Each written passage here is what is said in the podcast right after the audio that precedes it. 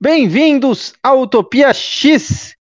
Se essa é a sua primeira vez ouvindo o nosso podcast, esse é um podcast sobre os mutantes do universo 616 da Marvel, ou para simplificar, é um podcast sobre os X-Men. No Utopia X, nós falamos sobre as animações dos X-Men, como já fizemos com todas as temporadas de X-Men a série animada, falamos dos filmes e também, é claro, dos quadrinhos em suas fases mais clássicas, mas também falamos das fases mais recentes, como a Era de Krakoa.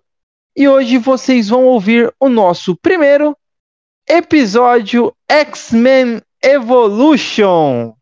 Falaremos sobre as duas primeiras temporadas do desenho animado, que foi um absoluto sucesso no Brasil, e também falaremos dos dois primeiros episódios da terceira temporada, né? Que continuam diretamente os, os eventos do final da segunda temporada. E no próximo episódio nós falaremos sobre os episódios da terceira e também da quarta temporada, né?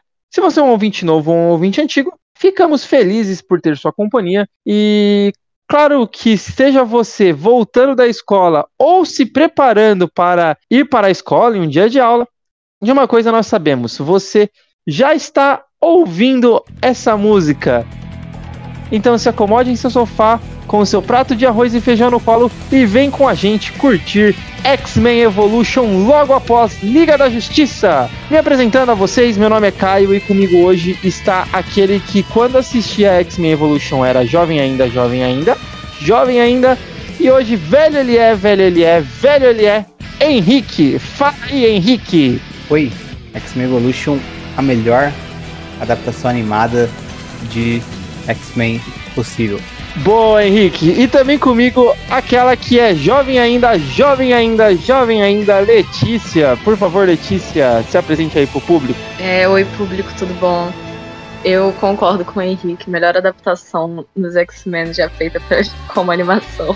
Mas como somos democráticos, nós temos aí um companheiro vindo diretamente do Cinearta e do Vortex Cultural, aquele que, infelizmente, por alguns anos já era velho demais para curtir a malhação dos mutantes da Marvel, Felipe Pereira.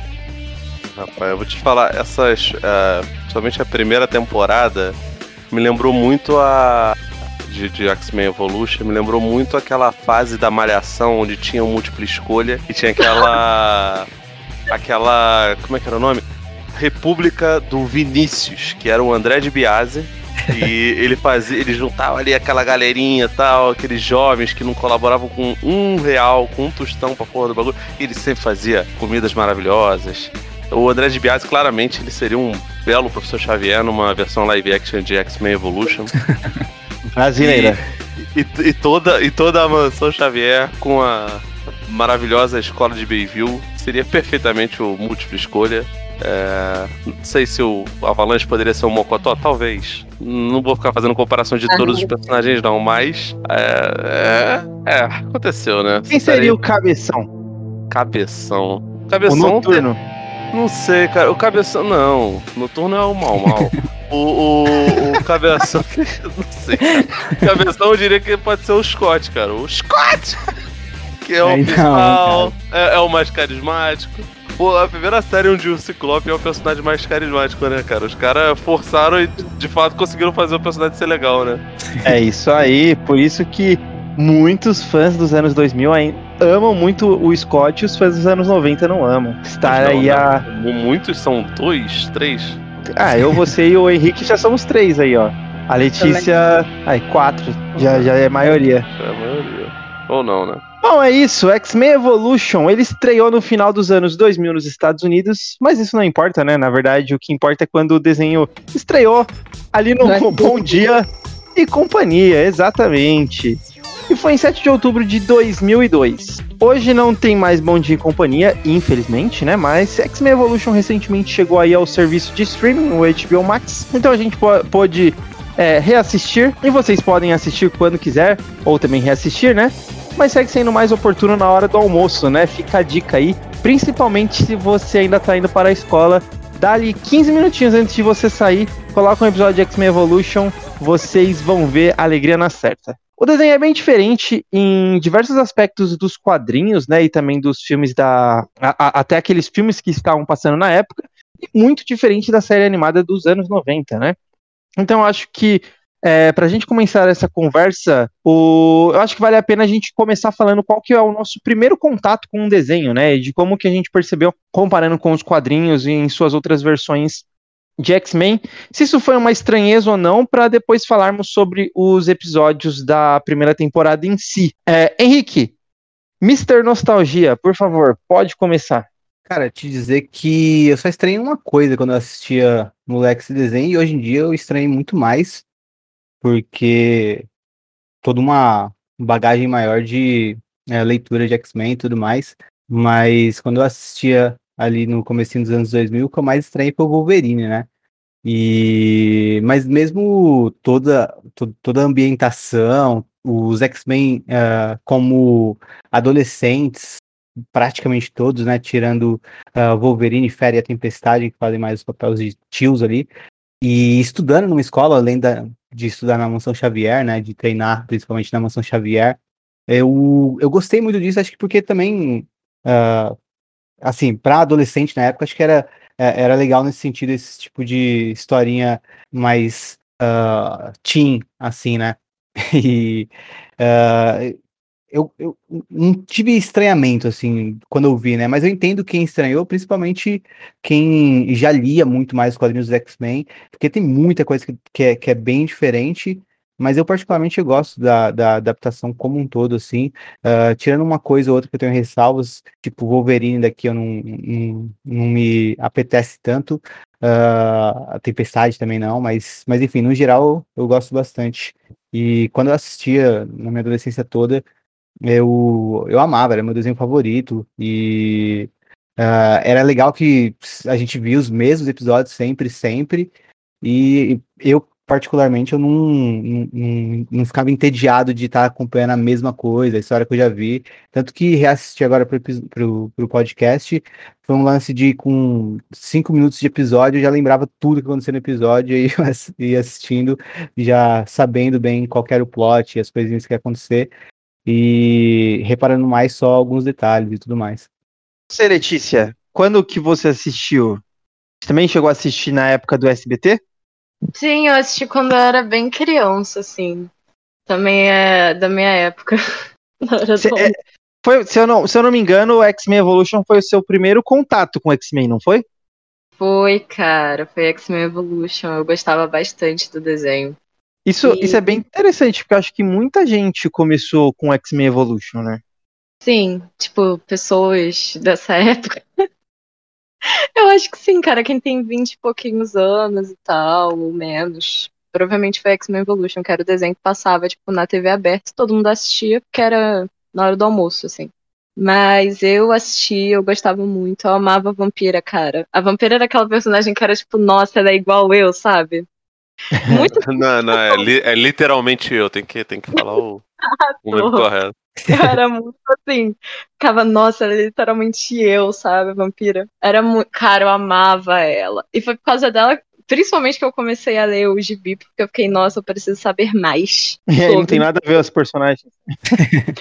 Cara, Só os poderes. Não, ela nos anos 80, ela é mais, tipo, ela é meio punk, assim, mais, mais gótica. Mas é bem diferente também. Mas eu gosto muito dessa Vampira do X-Men Evolution, cara. Mas ela, é... é legal mesmo. Acho que é a minha personagem favorita também. Sim, minha também. É a minha vampira fora do gibi favorita, essa. Eu acho ela muito boa. E eu gostava muito, cara, do desenho. E tiveram várias coisas, tipo, quando eu comecei a ler, eu estranhei, sabe? Fiquei, meu Porque Deus. A sua, a sua primeira versão, né, era, era o X-Men Evolution. Imagino vocês verem no Xavier sendo um babaca nos quadrinhos e o Xavier bonzinho do Evolution. Não, pra mim ele já é meio escroto aqui colocando as crianças para estudar numa escola que tem uma super vilão como diretora. Mas isso é simplesmente Charles. Isso Cara, é tipo coisa caraca, que ele esse... faz esse desenho inteiro.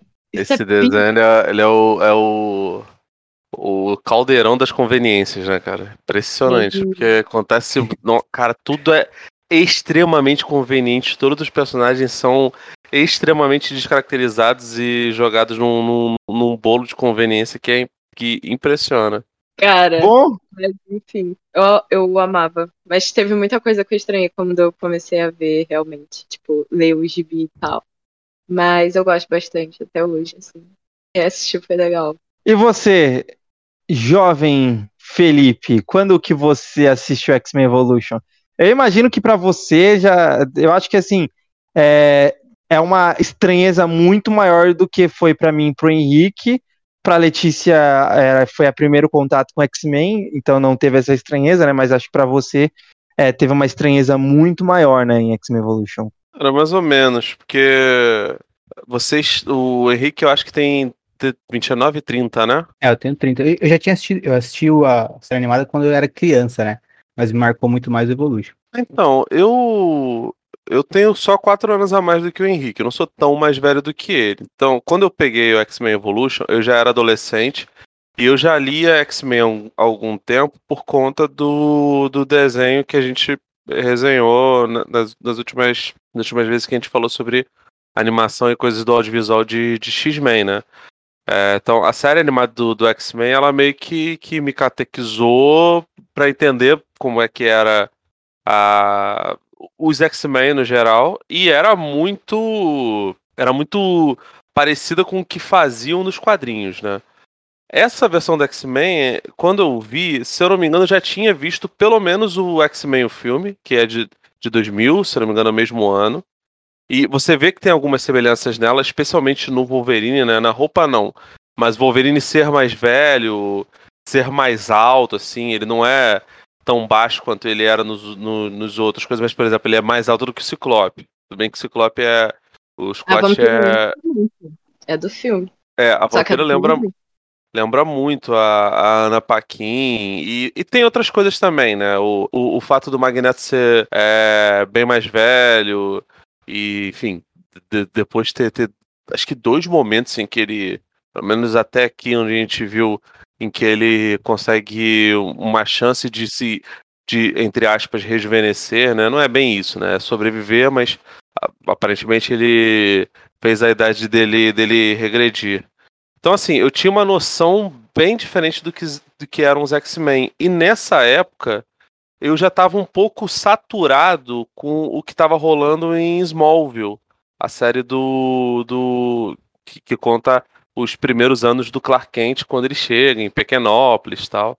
E X-Men incrível você ter mencionado Smallville rapidinho aqui, porque é, foi tipo a primeira coisa de super-herói que eu assisti na minha vida. E eu amava muito, caras. Era tipo minha coisa preferida do mundo, Smallville. Ah, então, Letícia, mas, mas faz todo sentido que, que, que você associe isso rapidamente, porque a X-Men Evolution, ela claramente pega carona num fenômeno que aconteceu em Smallville. Smallville, ela conta a história de um personagem que é clássico, que todo mundo conhece, no caso Superman, é, que eu não, possivelmente era mais era conhecido pelo menos para o público mais velho, mais o Superman do que os X-Men, mas os X-Men eram muito mais populares nos anos 2000, até por conta do lançamento do, do, do filme e de toda a fase uhum. que, é, que, o, que o Chris Claremont começou a, a fazer ali a partir do, do pessoalzinho de Krakoa. Não a, a Krakoa atual, mas enfim, vocês entenderam que vocês são catedráticos nessa, nessa parada. É, mas de qualquer forma, Smallville ele repaginava um personagem clássico e ele tentava fazer com que a, as coisas ficassem com os pés no chão. Ah, isso aqui é meio real, gente. Olha, a gente não vai escancarar que é, que é, que é história em quadrinhos, não. Vamos ter vergonhinha. E vamos colocar alguns elementos. É a mesma coisa que em X-Men Evolution. É, o, até a cor dos, dos, uniformes dos personagens, eles não são em cores vivas. O Wolverine sempre teve aquela, aquele amarelo no uniforme dele, que era, porra, meu irmão, um amarelo ouro, tá ligado? Era muito gritante. Um azul, que era um azul bem claro. Aqui não, aqui é, é um amarelo que beira o laranja e preto. Tudo bem que o Wolverine já teve uma, um uniforme assim, que eu acho bem maneiro, né? É, dos quadrinhos, mas não é o que a gente considera. Via, por exemplo, nos, nos videogames, que eram bastante populares, aquela série a, tanto o X-Men Children of the Atom, o, depois o X-Men vs Street Fighter, Marvel vs Street Fighter, não era igual às cores do, do, do uniforme do Wolverine. Tampouco Ciclope, tampouco outros personagens que aparecem nessa, né, nessa série. Então, assim, é sempre com um receio de assumir-se como uma série de super-heróis, como uma série de, de gibi de super-heróis, para ficar naquele tom blazer. E anos depois, até o próprio é, Christopher Nolan faria isso também é, com Batman. Então, os anos. Final dos anos 90 e anos 2000, eles foram meio que marcados por isso, né? Blade também, mas o Blade eu acho que é bem mais. É um filme de, de ação barra terror do que necessariamente uma adaptação de, de, de quadrinhos de super-herói. Mas, por acaso, ele também tem uma estética parecida com essa, né? Todo mundo ali de preto. Depois o Matrix pegaria isso. Então, é, o caldeirão cultural fazia com que as coisas fossem mais ou menos para esse lado. E isso me deixava um pouco bolado. E fora isso também, essa divisão de, de núcleo de as, as crianças dormem na mansão, mas elas estudam em outro colégio. E aí nesse colégio rola esse, essa tramazinha da Dawson's Creek com, com pô, a, cara, a professora é a mística. Meu Deus, gente, é, é, é demais. Eu ficava, meu, cara, é meio É o único colégio né? da cidade, cara. Pô, Todo mas, mundo tem que estudar ali. Tudo bem, mas Foda-se, né, cara? Tem uma vilã de, de, de, de, Tem uma vilã de diretor e não é como se ela tivesse escondida, não, porque a série ela não brinca com sutilezas, sabe? O, e o Xavier sabia já desde o começo que era místico. Sabia, brother, sabia. Então... Eu falei, essa é a coisa mais Charlie Xavier que Charlie Xavier faz nesse desenho, que é colocar as crianças numa escola em que a diretora é a mística, cara. Isso é muito Charles. Isso que eu achei muito engraçado. Não, é, ele, ele, ele, ele, só pode estar fazendo sacanagem, né, Letícia? Porque é impressionante. Cara, ele, é assim. ele age de má Embora assim, é muito eu, bom.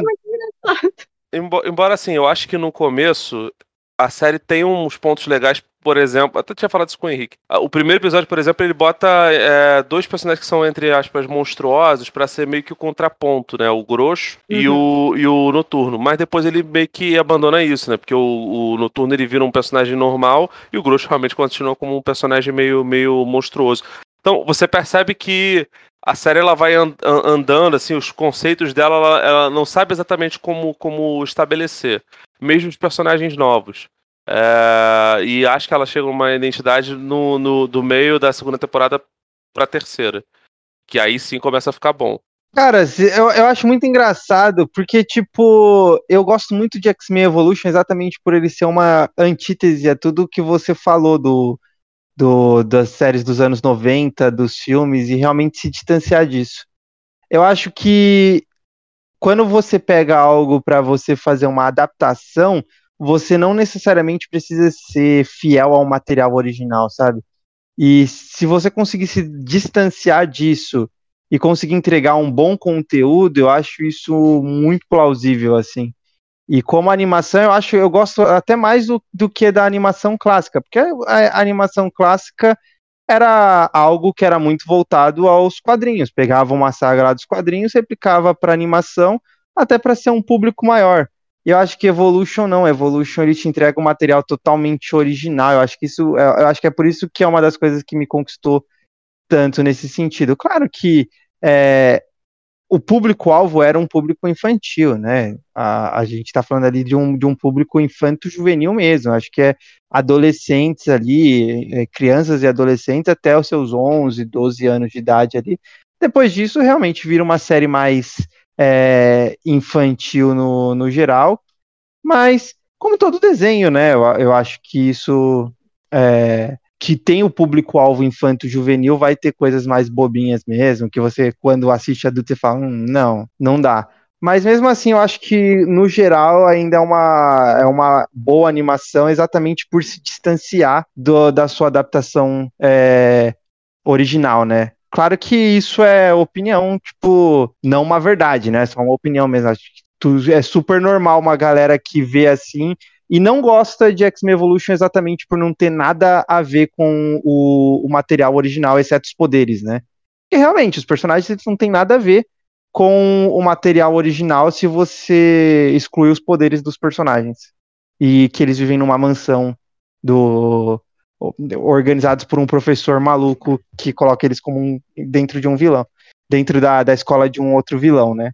Mas acho que foi isso que me conquistou, e é claro, também muito por ser é algo que é nostálgico. Quando, a, a nostalgia é muito forte na gente quando a gente vai é, fazer a leitura de alguma coisa, né? Para mim era uma coisa muito nostálgica porque remete exatamente um ponto muito bom da infância, que era aquela época que você estava lá na, na sétima série, indo para a escola. Eu estudava tarde na época, ia, era meu último momento de Liberdade. de lazer, de liberdade no dia antes de eu realmente ter que ir pra, pra escola. Então, isso é uma das coisas que talvez muito pra mim gostar da, da, da animação. Eu lembro exatamente, era, passava Liga da Justiça e aí depois, logo em seguida, passava X-Men Evolution. Pra mim, era duas animações que eu amava. É, mas eu, eu, eu acho que alguns mais do que outros, né? é, no, no sentido que você falou, Caio, de distante, todos são bem distantes, né, do material original.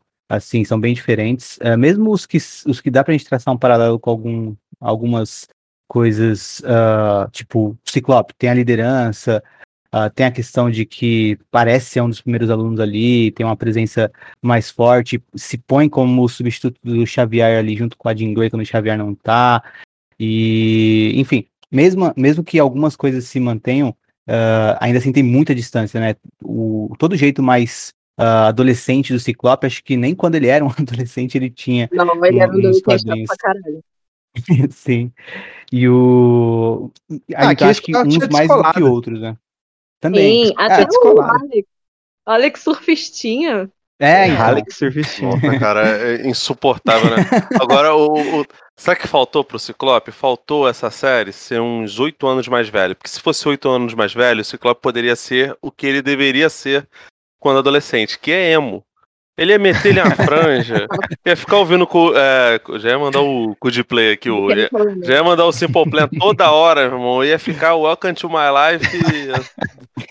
E aí ele ia namorar com a 50 vampira. episódios. Pois É, é, a e- vampira tem- o negócio tem um crush nele, né? Ela tem um crush. Sim, É verdade, né? Cara, na, na não, na verdade, eu não tenho, tenho um crush, né? A série, ela, ela tenta formar eles como casal e, aparentemente, pelo que se diz ali do, de uma possível quinta temporada, a série teve quatro temporadas, né? Sim. Que deveria ser a quinta temporada, ia, mostrar, ia dar um salto no futuro e provavelmente a Vampira e o, o Ciclope seriam uma, um casal e teriam o acréscimo da Emma Frost, que possivelmente imitaria o, o arco dos quadrinhos, onde ela flerta com, com, com o Ciclope. Pô, mas na moral, Ai, isso seria da hora, hein?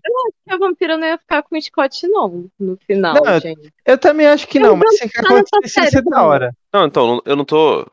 Não tô fazendo um juízo de né? valor. Eu não tô falando ju- fazendo juízo de valor. Eu tô reportando o que os roteiristas estavam fa- falaram que, que sabia seria o plot, porque possivelmente a Jean morreria, né? Não sei se, se como, como, Meu como Graças É a o- Deus. foi É uma personagem insuportável, né, cara?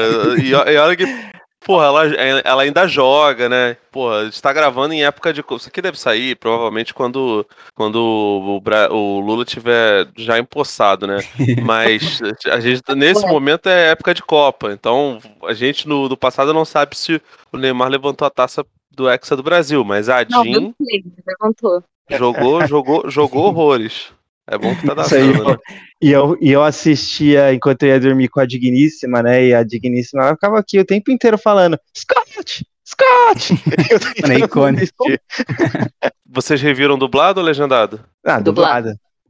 Pô, cara, eu tentei, mas eu falei, cara, eu vou. Eu lembro de, eu lembrava de tudo, cara. Então eu resolvi ver legendado porque eu não sabia como é que eram as vozes, né? É, mas não Uhum. faz tanta diferença, não. É, dizer, o texto é completamente diferente, né? Mas o Henrique, É. se não me engano, viu, viu em é, dublado, mas com legenda em inglês.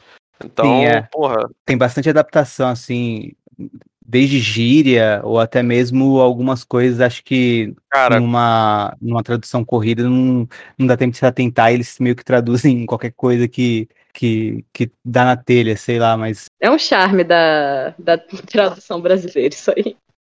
Mas eu tava prestando Também. atenção nisso também, que eles usam muitas gírias nada a ver, assim. A, a, O Spike, é o, o Spike é o malandro da galera. Só porque ele anda de skate. toda pessoa que anda de skate é malandra, né, cara?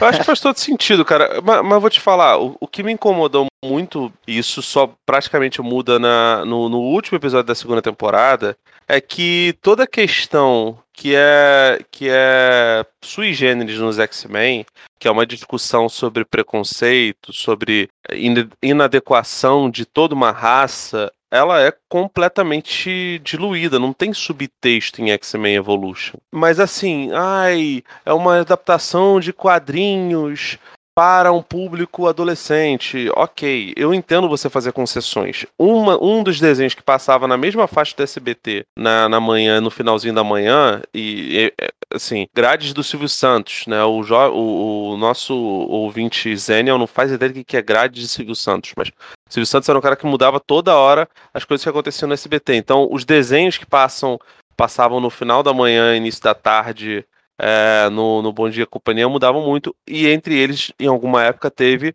um chamado Super Choque, que é baseado no, nos quadrinhos que era do. Acho que era do Miles. Porra, bicho, não lembro o nome do, do da, da, antiga editora que a, que a DC comprou, enfim. Era um desenho sobre um personagem, um herói que era, era negro, né? Nós, inclusive, gravamos um episódio. Passava um pouco antes também parte... de X-Men Evolution, cara. É, então, não lembro se era antes ou depois, mas eu lembro que teve uma época que passavam bem colados. É, e, é. enfim, a gente gravou sobre ele lá no, no Cine Alerta. Modéstia à parte, foi um episódio que eu achei que ficou bem, bem legal. E era uma série que fizeram várias concessões. Tem um personagem é, que era amigo do Steric, né, do, do Super Choque, que ele era homossexual e botaram ele como hétero, simplesmente. Mas a, a, série lidava com questões muito pontuais, até porque o personagem central era um personagem preto, tá ligado? Ele, inclusive, uhum. vai pra África, né? Então, assim, ele, ele. Ela lidava com questões espinhosas. E X-Men Evolution, nesse início, ela não se propõe nem um pouco a, a fazer isso. Ela tenta dar uma, uma estabilidade ali, os personagens normaizinhos, tendo seus draminhas, seus namoricos, esse negócio todo, pra lá, na segunda temporada, rolar a ruptura e, e, e, ter um momento que eles realmente acabam se revelando forçadamente pro mundo, né? O que é um pouco incongruente, que se você for pensar, pô, meu irmão, não é possível que ninguém tava vendo um cara soltando raio do, do, do olho a vida inteira. Caraca, os caras conseguiram se esconder por, por dois anos, cara. Parabéns. É, o governo sabia, na verdade. A Shield ah, não, sabia. O governo tipo, não, a Shield sabia, né? Que é a segundo eles mesmos, uma CIA ao cubo. É, e, e, beleza, uhum. assim, numa comunidade pequena, o Xavier consegue manipular todo mundo, né? Fazer um suborno mental em geral. Mas é difícil, né, cara? Hoje em dia, por exemplo, o negócio seria impossível, no... né? É, acontece inclusive no primeiro episódio da segunda, da, da segunda temporada, né? Que o, o Lance, ele fala para todo mundo, mas peraí, daqui a pouco a gente fala da, da temporada. É, é, alguém, quer, alguém quer comentar isso que o Felipe falou? É, eu só. Eu, eu, ia. Eu, ia eu, eu, percebi isso justamente reassistindo, né? E. É, porque, assim, é um. O episódio que a gente vai fazer hoje, é, o Caio sugeriu uh, que a pauta fosse essa, até esse episódio da terceira temporada, e encaixa justamente nessa chegada ao ponto de trabalhar mais o preconceito, né? Que vai ser realmente depois disso. Uh, mas é, é, são duas temporadas inteiras com, com isso sendo muito uma coisa assim, é, que é mais um, um, um receio, né? É, de que o preconceito ocorra caso descubram, né? E menos preconceito e mais o temor Uh, é citado no desenho, né? Então é, é, realmente muito diluído a princípio. A gente vê mais, uh, acho que talvez no noturno, porque é o personagem que é mais diferente, assim, tem que usar um indutor de imagens e tudo. Então nele a gente vê um pouquinho mais. Mas ainda assim também uh, acho que dialoga muito mais com uma questão de autoimagem e aceitação da autoimagem do que com, é, é, assim, como é abordado no desenho, né, do que necessariamente preconceito. Acho que eles tentam realmente tirar um pouco isso, e eu acho que a série começa muito infantil, principalmente na primeira temporada, e gradualmente ela vai ficando mais madura, Uh, e eu acho que, não revi ainda a terceira e a quarta, mas acho que depois do ponto que a gente chega nesse episódio hoje, ela fica ainda mais do que na temporada 2 até, uh, madura e talvez trate mais uh, nesse sentido de, de desse, do, do, tema do preconceito com, com mais detalhe, né? Mas só antes da gente passar pro próximo bloco, a Letícia falou um negócio que eu achei interessante também, que é ela se identificou muito com a vampira. Eu acho que isso é uma coisa que a série uh, explorou bem, né? Fazer com que o público se identificasse com os personagens e criar personagens muito cativantes e marcantes. Então, eu, eu por exemplo, eu me identificava bastante com o Noturno. E apesar do meu favorito dentro da, da série ser o Ciclope, eu me identificava oh, bastante com o Noturno. Não, pera. Uh, eu me dedicava bastante com o Noturno e uh, eu acho que tem esse impacto mesmo, né? Dos personagens uh, causarem algum tipo de identificação, menos a Jean, que todo mundo parece odiar. Eu Essa odeio. série. Não, Henrique, eu tenho falar aqui pra você. Até hoje eu não gosto da Jean Grey, né? Eu sempre fui, fui um pouco Aham. hater, mas nesse desenho eu odiava ela, eu achava ela muito chata, cara. Meu Deus. Nos filmes também. Odiava a Jean Grey. Eu ficava puta que na época da escola as pessoas me chamavam de Jean Grey por causa do cabelo. Porra, Aí é mais difícil também, né? puta. Eu odeio a Jean Grey, cara, desse desenho, meu Deus. E só um, um negócio que, o- que- que vocês estavam comentando também do triângulo amoroso, eu vejo muito que Vampira, Ciclope e Jean Grey substitui a interação de Jean Grey, Wolverine e Ciclope, né? Ah, do, É, dos é filmes. esquisito, né? Você vê É. o Wolverine adulto. Na É, real, então. o que mais me estranha é a tempestade, tipo, Sim, não sim. ter a idade do Scott e da Jean. A tempestade desse desenho é muito ruim, gente, com todo respeito. Gosto muito de X-Men Evolution, mas a tempestade ela nunca dá sorte em adaptação, cara. Ela Sim, sempre é demais. muito horrível. Não, e eu acho que uma coisa que talvez ah, poderia ter tido no, no desenho é a ausência de alguns personagens mesmo, sabe? Tipo, a, a Tempestade, o Colossus também, que aparece assim, por aparecer, né? Tipo, ah, esses personagens que são muito marcantes nos quadrinhos poderiam estar ausentes mesmo na, na série para se numa temporada vindoura desse um salto temporal, aí sim introduzir alguns personagens, guardar alguns, guardasse alguns personagens, né? Mas acho que talvez Uhum. ah, A tempestade eu acho que não dá pra guardar, porque ela é, É, a então. tempestade. Mas por que, é o que eles não ponto, acho tentaram que- fazer ela adolescente? É, Eu acho então, a- a- aparentemente a ideia deles era que o, o Xavier não ficasse como o único adulto da, da, da mansão. Então eles precisavam que alguns personagens fossem adultos. E, e se, se eles simplesmente colocassem personagens pelo menos conhecidos, sei lá, um Banshee, por exemplo. Colocava Não teria a, tan- a Moira do Banshee. Eu acho que teria Mori sido Banshee melhor. seria uma boa. Não, sim, sim, ok. Mas aí é você, Letícia, que leu do 1800 de bis dos X-Men pedindo boneco, né? hoje em 2022. Agora, pro, pro, pro fã médio, cara, um- uma animação dessa, especialmente descaracterizando completamente os personagens, ela busca o macro. Então precisa ser- precisam ser personagens que são famosos. Precisam ser personagens, principalmente, que estejam nos filmes. Então, o, o Noturno aparece no X-Men 2. É, a, a Kit Pride aparece, tem, tem aparecido em todos os filmes, vai ganhar um- algum destaque no, no X-Men 3.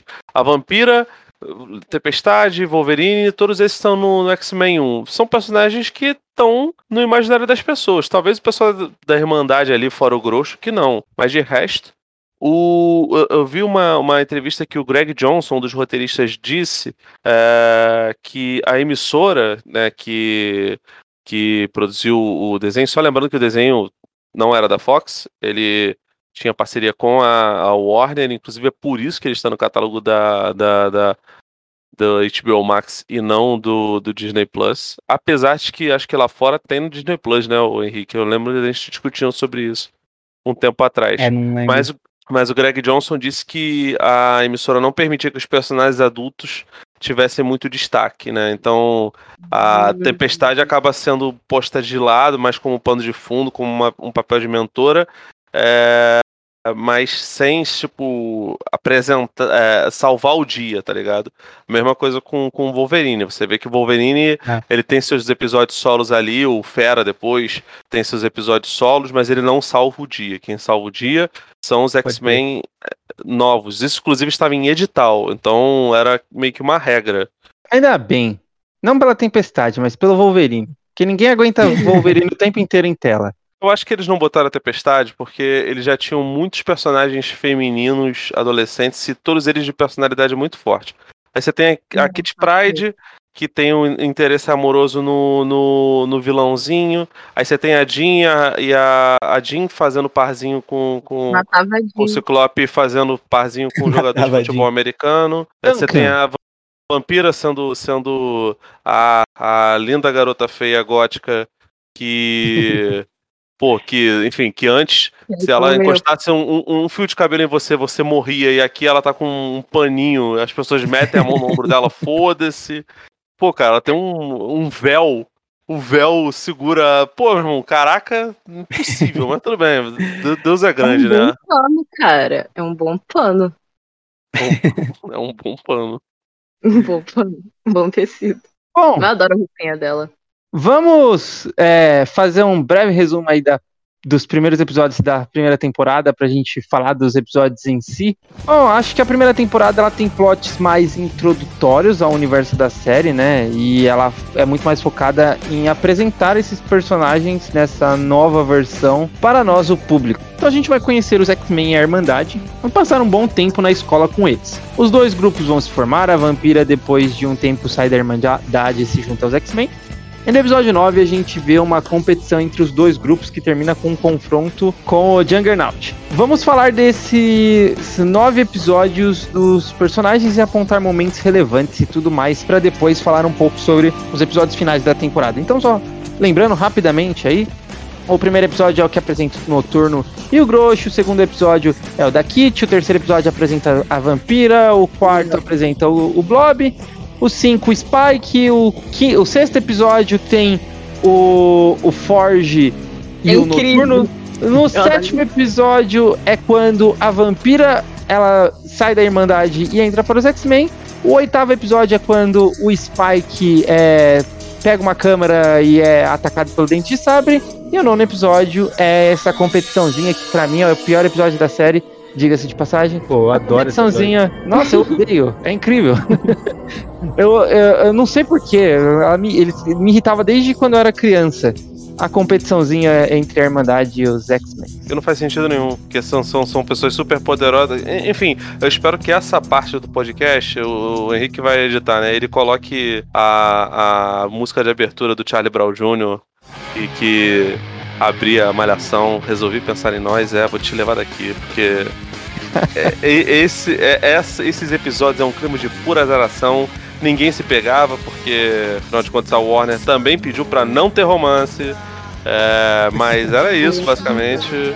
É, repara só, não tem romance, não, não, não tem cena de beijos, não, nenhum personagem namora. Tipo assim, você vê os Scott! E a Jean ali interagindo, mas eles não são namorados. No momento nenhum você diz que eles, que eles são namorados. É, tem triângulos uhum. amorosos, mas eles não podem formar ah, casais. A mas Jean, seus... a Jean namorava o Duncan. É, mas não, mas não namorava também, né? É, era um namoro sem, sem, sem, sem, sem namoro. É. Se vocês fossem crentes, vocês saberiam o que é cortejar. Eles estavam fazendo corte.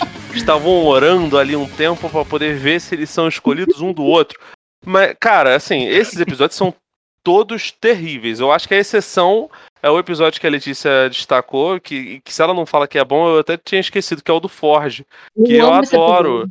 E, e, e, é foda, porque, tipo assim, ele é um personagem que ele é, é completamente diferente dos quadrinhos, mas eu achei maravilhosa a, a introdução dele. Ele, ele mora ali numa outra dimensão. É, ele, volta pro futuro, né? Ele reaparece. Não, ele é do passado. É, de volta pro futuro. Ah, sim, de é volta pro presente. Não, é, o, é, é o, o, filme. Não, o Jumanji é forte, cara. Não é o Jumanji não é que a galera fica presa no jogo e aí volta. Sim, sim. É, é, um Jumanji do, do, do, do, dos anos 70 ali, com, sei lá, o Dead Seven Show Jumanji. E, e, cara, é, é, é mó doido. Depois ele retorna na segunda temporada para um outro episódio que é muito legal, em que ele explora lá a dimensão onde o, onde o noturno se, se teletransporta, que era uma dúvida que eu sempre tive quando era criança. É, as, as duas participações dele são super curtas e são muito legais, mas. E ele tem a voz da Adam Sandler. tem, não, não lembrava. em português, sim. Pô, se, se, ele, se o Adam Sandler dublasse X-Men Evolution, ia ser qualquer coisa, parceiro. Ia ser foda. Não, mas. mas uh... A voz do Adam Sandler dublada é a voz real do Adam Sandler, todo mundo sabe disso, né? A voz dele dublada é a voz do Ford, que eu acho muito engraçado. Mas eu amo esse episódio Nossa. do Ford, caras. Esse episódio me deixava muito bolada quando eu era criança. Eu ficava, meu Deus, existe outra dimensão, como é que pode? eu acreditava muito. Cara, ficou na minha mente pra sempre. Tinha um episódio igual de outro programa que eu passava quando eu era criança, que era Minha Babá é uma Vampira que é sobre uma babá que é uma vampira, em que tem. Aí, em que um dos vampiros fica preso nesse universo, assim, é igual esse, é igual o plot desse. Eu ficava, meu Deus, isso deve ser muito verdade, já que eu já vi em dois desenhos diferentes. Com certeza é um fato. E eu achava Mó incrível. perigo pra escola, né? De repente fica preso em outra dimensão. Ford. Adoro esse Ford. Meu Deus, ele é muito bom. Outra voz que eu acho incrível é que a Mística tem a voz da vilã da usurpadora, que é bem SBT, assim. a Paula Brat? Sim, tem a voz Olha dela aí, no português. Acho muito bom. Outra coisa que eu acho que é legal falar é que o, o nesse ponto o X-Men Evolution acaba digitando tendências. A introdução do Blob ela é meio como um, um recado pro, pro que acabariam se tornando boa parte dos, dos fãs de quadrinhos, né? Porque ele age literalmente como, como um, um celibatário involuntário, né, cara? Como um incel. Ele, a, a, a Jean basicamente dá atenção para ele e ele acha que ela tem que ser refém dele para É, todo sempre, cara. É bizarro, tipo, e enfim, depois essa, até essa caracterização do Blob é, é completamente deixada de lado, né? Porque Nossa, claramente cara, eles estavam, sabe, tentativa e erro. O que eu acho até que é válido, sim. porque Nossa, mas Animação, acho que né, gente? que você falou isso, eu fico imaginando a galera na internet, tipo, fazendo aquele post que vai parar lá no, na- nas páginas do, do Twitter, tipo, Muito reaça bonito. assim. E aí, quando todo mundo do Twitter dá risada de- da- dessa galera, acho que eles ficam em casa gritando: Não riam de mim! Quebrando tudo, tá ligado? Verdade, o Blob fala isso. Mas eu adoro, eu adoro o episódio da vampira também, o que ela é O apresentada. primeiro ou o episódio eu lembrava sétimo? muito. O terceiro, o que ela aparece. O tipo, eu também gosto do sétimo. Mas o terceiro ficava mais na minha memória, porque era o que ela, tipo assim, aparecia pela primeira vez, sabe? Eu acho que esse Parece- primeiro. Tem uma, acho que tem uma esse pequena primeiro- unidade de subtexto nesse episódio. Qual? Que é o que ela, tipo assim, quando você vê a vampira pela primeira vez, ela mora junto com a Sina. E Aham. aí, tipo assim, depois ela. Depois a Sina vai falar com a Mística e tal. E aí você descobre que a Mística é a mãe da vampira e toda aquela coisa. Só que se você for parar pra pensar e se você for olhar a casinha que elas moram, tem um quadro que tem, tipo, a vampira e outras duas mulheres, uma é a Sina e a outra, tecnicamente, deve ser a Mística disfarçada. E aí, cara, a Sina cuidou da vampira, tipo, durante uns cinco anos, que eles falam, mais ou menos. E cuidou dela em uma época junto com a Mística. Isso ficou subentendido. Então, assim, tem isso. É, eu acho que Ah, no episódio maneiro. 10 também, no episódio 10, quando a vampira tá tendo os, os sonhos lá com o Kurt, aí o Kurt até Uhum. pergunta pra ela: Ah, você não tem curiosidade de saber quem é sua mãe verdadeira? Ela fala: Ah, a, a Irene sempre foi minha mãe, uma boa mãe pra Uhum. mim. Depois, tipo, mostra que a mística também era mãe dela. Realmente Pois tem é, esse subtexto. essa, essa- tem essa pequena unidade aí de subtexto. Pro pessoal, Eu eu, que- queria muito citar isso, que como maior fã da Irene que existe no mundo, eu queria citar. Mas Eu acho enfim, que se você pegar esses 10 primeiros episódios, né? Até ci- citei esse episódio 10 também agora, que é o episódio que o Noturno descobre que a mística é mãe dele. É, uhum, se você pegar, a vampira é a, é a grande personagem, né? Ela Sim. é a, a estrela do episódio 3. No episódio 4, ela que derrota o Blob, depois do Blob ter derrotado o Ciclope e o Wolverine. No episódio 7, ela também é a protagonista. E no episódio 10, também faz uma. tem uma grande participação dela pra descobrir tudo, né? O arco dela conduz a primeira temporada, né? ela é a Exato. melhor. Eu adoro ela, cara. Eu amo eu eu só amo a fiquei, eu fiquei bolado porque abandonaram a Sina, né, cara? Sim, É, cara, eu também fico também. bolada por causa disso. Agora que gays podem existir no mundo, assim, né? Depois do estalo dos anos, eu acho que. eu acho que eles deveriam refazer X-Men Evolution, que nem estão fazendo com a série animada dos anos 90. Vamos fazer mais uma temporada. Ah, E nessa temporada, a Mística e a Sina reatam esse casamento aí. E a gente tem elas duas com a, com a Irmandade Team. isso daí é uma Inclusive- coisa que nunca, nunca vai acontecer exatamente por conta do, do, do embrólio de direitos É, autorais, cara. isso. Mas é, é bom que a Letícia mencionou isso. É bom que a Letícia mencionou isso, que inclusive eu quero deixar os fãs é, que vivem é, colocando na nossa caixa de mensagem aqui, cadê o Felipe? Cadê o Felipe nos episódios? Cadê o Felipe? Tá renovado o contrato do Felipe para comentar aí a, a próxima temporada da série animada Olha de. X-Men. Se Deus quiser, se Deus quiser. Pois é. Mas aí é isso, gente. Eu adoro esse episódio da Vampiro e fico triste também que eles droparam total a, a Sina. Gosto muito dela. Deveria ter ficado lá também, cuidando da Irmandade. Falava que ela e a Mística eram só amigas, sei lá, inventa. Que nem fazem com o professor e o Magneto, assim, até hoje. Uma, uma coisa mais, mais nessa vibe. Mas eu acho que seria legal, porque a Mística é muito mal. Aí só ela com as crianças não tem um balanceamento, entendeu? Mas eu acho engraçado ainda que eles colocaram a Mística pra ser a vilã de um desenho de criança. Eu acho que faz muito sentido. Tipo, ela tá no habitat Faz. natural dela, que é maltratar a criança. Porra, bom pra ela. Mas enfim. É isso. Oh, mas antes da gente seguir, é, eu queria que alguém comentasse um personagem que ninguém comentou, a Kit Pride. Pelo amor de Deus, né? A gente- ninguém vai falar da Kit Pride. A gente odeia a, a Jean, Não, é, amor, falamos do Ciclope, mencionamos o Spike, Noturno, mas a Kit Pride ninguém. Eu gosto da Kit, eu gosto do episódio dela.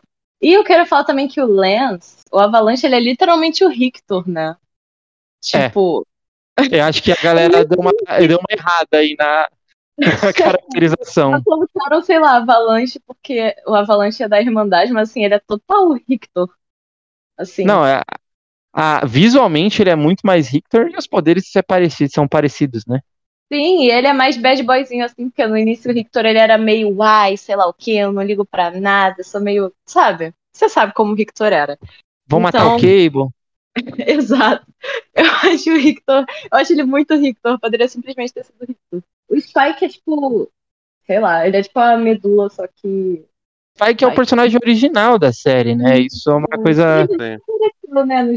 Não, então, eu acho que Spike tinham personagens da Marvel, é, inclusive alguns que tinham não poderes parecidos de, de, de sair é, Não, sim, tem a medula. ossos, mas Medula. existiam personagens com esse nome, mas Ivan Peters, Ivan, acho que é Ivan Peters é foda. Eu Não lembro o sobrenome dele. Eu Ivan acho que Peters é outro. É Daniels, É né? Isso. Ivan Daniels, Ivan Peters é foda. Eu sabia que era que era o segundo nome era algum nome, o primeiro nome posto em, em plural. Por isso que eu achei que era Peters, mas não era. Era Daniels. É, e, e acho que no X-Men 3 tem um personagem que. Aliás, tem dois personagens que parecem com ele. Um é, é- é acreditado como, como Spike, mas eu acho que era o outro Spike, né? do- dos quadrinhos, que é aquele cara que fica correndo e fica lançando os negócios, sabe? No Não, meio da é floresta. É, é, os produtores falaram que era o Spike do X-Men Evolution. Que- era, que era E bem o- na época que o desenho era muito famoso também. E, e aquele outro malandro que. aquele rapaz asiático fez até Eu sei qual que é. sopranos. Que, que fica. que dá um abraço no, no, no sujeito e sai os espinhozinhos. Aquilo Ele ali tem ninguém os- sabe. Ele tem um poder parecido com o do. É porque ele bo- bota como se ele fosse um porco espinho, né? O- os poderes do, do, do, do, do Ivan lembram muito os da medula, como a Letícia falou. Eu não Sim. lembro se nessa época a medula já, já era. Já era a musa ou se ela ainda tinha aparência Morlock. Mas o Spike também tem plot com os Morlocks. Tipo, nesse Sim, desenho. sim. É, É, é nessa uma parada invertida, né? Porque a medula Sim. nos- começa, é, entre aspas, deformada e aí depois ela vira uma musa. Eu acho, inclusive, que ela participou dos. Acho não, ela participa dos, dos, dos videogames crossover, né? No Marvel vs Capcom 2 ela, ela aparece e é um, porra, um boneco foda, cara. Ela era foda, eu adorava jogar com ela, ela era poderosa. Ela e o Cable. O Cable era pelão pra caralho, era tipo o cabal do, do, do, do Mortal Kombat 3. É, mas a medula era forte, cara. Ela, ela era poderosa. Ela já tinha alguma. Não era super famosa, mas era grande o suficiente pra poder estar nos, nos videogames. É, e, e o Spike faz o, o caminho inverso. Como sobrinho da Tempestade, né? Como a Tempestade não podia estar lá, vamos inventar um sobrinho pra ela, né? Sim. Acho que eles queriam colocar, tipo, mais diversidade no time e inventaram um personagem ao invés de colocar ele, Roberto da Costa.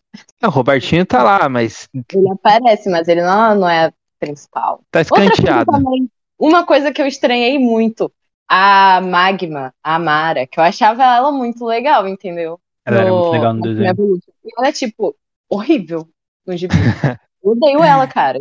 Eu gosto de todos os meus mutantes, menos dela. Eu não sei, cara, me parece que tem uma, um contrato com DC e Marvel de que todo personagem que é, seja brasileiro ou meramente passe pelo território brasileiro, porque a Magma ela é de uma nação, né? Que, que por acaso, Sim. se fosse colocar no nosso mapa, seria no Brasil. Mas aparentemente Uhum. todos os personagens que são brasileiros desses, desses de- de- durante uma boa parte da- do tempo tinham que ter poderes ligados, ligados ao fogo. O Mancha Solar é assim, a Fogo do, do- da Liga da Justiça Cômica da DC Comics é assim, a Magma Uhum. também é. Só falta eu falar que a Flama também é brasileira, que a Flama É. veio ali de, de, de Osasco. Será? Não sei, talvez. É o estereótipo brasileiro, gente. Eu também acho meio, é, assim, na verdade acho bem fraco o, o começo da temporada. E só que eu gosto bastante de alguns episódios, né? Eu gosto bastante do do, do Forge também. E assim como a Letícia, eu também fiquei impressionado com o lance de dimensão quando era criança. E diferente do Caio, eu gosto do episódio da disputinha besta no acampamento lá, que eles têm que pegar Legal. a bandeira. Nossa, eu odeio. Nossa, eu lembro que pra mim Mario, aquilo. É muito ruim, cara. Cara, a, a virada da, da mística, ela fica o tempo inteiro atrás do, do, do fanático lá, e o fanático destruindo tudo. E aí, quando ele chega lá, ele fala: Vou matar você também. Ela, ah, não é- foi isso que nós combinamos? Aí a tempestade chega lá: é, X-Men, o professor Xavier está em perigo. Irmandade, a mística também. Todo mundo vai lá salvar. Caraca, cara. é, é, tô falando, é a, ra- a rainha das conveniências, mano. Vamos nos juntar, galera. Por quê? Porque o roteiro está pedindo. É, é diferente, por exemplo, depois, na segunda temporada, no final da segunda temporada, que eu já acho que tem, tipo, uma. a- Não, ou não é só a conveniência do roteiro, tem um trabalhinho ali do roteiro pra mostrar por que que eles estão trabalhando juntos, né? Sim. Agora, me chamem de besta, mas tem um negócio que eu gosto, que é quando os personagens aparecem com roupinhas diferentes. Talvez É isso também me, ch- me chame. Talvez isso me chame a atenção nesse episódio também. Eu gosto, Mas-. Tem uma coisa que eh, é esquisita do de- desse episódio também, né? É Que é, é- que é esquisita assim, forçada, né? Que é o Ciclope agindo como babaca do nada também. E a Jean tendo que educar ele. Ai, Verdade. E é, s- só comentando também o Spike e o que o Felipe falou, que todo skatista é malandro. Isso é mentira, eu ando de skate, eu não sou malandro. Quem me conhece sabe. E eu, uma coisa que eu queria falar também aí nessa sobre o Spike é sobre qualquer desenho animado, ah, principalmente Rocket Powers, que desenhos animados fazem parecer fácil andar, ser radical. tá? Parece que é muito fácil ser radical. E eu passei minha vida inteira acreditando e tentando ser radical. E não é fácil. Então, se tiver jovens escutando a gente que foram enganados também por desenhos animados, ah, saibam que não, não é fácil ser radical e fazer outras manobras. Tipo, todo mundo que tem um skate no- em desenhos animados vira o Tony Hawk, né? Como o Spike ah, nessa animação aqui. É, é- é- acho, isso me incomoda muito hoje em dia, porque não é fácil ser. Eu tô, eu, eu Radical, tô no sim. aguardo de, de- desses desenhos, de algum desenho, mostrar uma pessoa radical, mas ela é radical porque ela virou leninista, tá ligado? Porque ela virou revolucionária. Aí você, E tipo, assim, tu Seria maneiro. quem tá andando com ela, daqui a, Ai, daqui a pouco ela, ela faz um rolé é, pela, pela Lapa com, com o Guilherme Boulos, tá ligado? É essa porra, tipo, é, cola junto com o Glauber Braga em Brasília, faz esse tipo de rolé radical. Mas Eles devem não ter colocado o Colossus como um stalinista skatista pra rivalizar. Ele não tava nem ser skatista. Se, se Não, não, gente, stalinista, vamos, tava vamos, vamos, vamos avançar. Nossa, tá. Vamos avançar. No final da primeira temporada, então, a gente tem esse episódio que eu comentei, que a Mística é a mãe do Noturno. Um episódio que adapta a história Arma X. E assim, claro que é uma adaptação bem livre, né? E ela e depois a temporada fecha em dois episódios chamado O Caldeirão, que é o confronto com o misterioso vilão da série, que é o Magneto, né? E nesses dois episódios nós também conhecemos a versão do Destrutor, o Alex Summers, e o Ciclope vai conhecer ele primeira vez. O Alex Summers, surfista e Eu malandro. gostava dele surfistinha. Gostava dele surfistinha, galera. Bom, é, apesar da Letícia gostar do, do Alex Surfista, eu vou, vou chamar o Felipe aí, que assim como o Scott Destructor, ele tá no caminho de se tornar um grisalho bombado, né?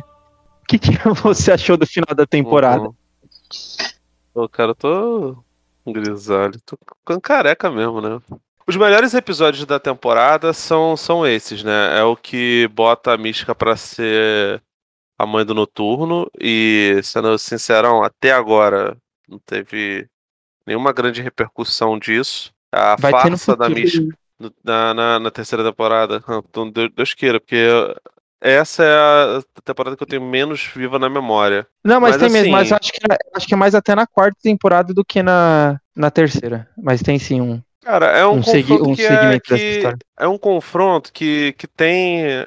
Aqui você percebe que as cenas de ação elas melhoram um bocado. E na segunda temporada melhoram pra caralho, assim. Tanto que, especialmente as cenas mais posadas, assim, que parecem splash pages mesmo, é, vão melhorando. Mas a, o, o, modo de convencimento que o Magneto faz pro Alex Summers é, é assim, é qualquer coisa mesmo. Tipo assim, ele. Tudo bem que o cara é surfista, né? Então, qualquer, qualquer parafinazinha que eles dão, né, Letícia? Você que é um, a menina também do Rio de Janeiro, você tá ligado que aqui a gente tem essa obrigação de, de todo mundo saber assaltar, bolar baseado e, e surfar. Então a gente Exato. sabe que o, surf, o surfista, quando fica muito tempo na praia, ele fica meio suscetível. Então, assim, ele é muito facilmente dobrável. O Alexandre eu até entendo, porque a gente não vê nada dele antes.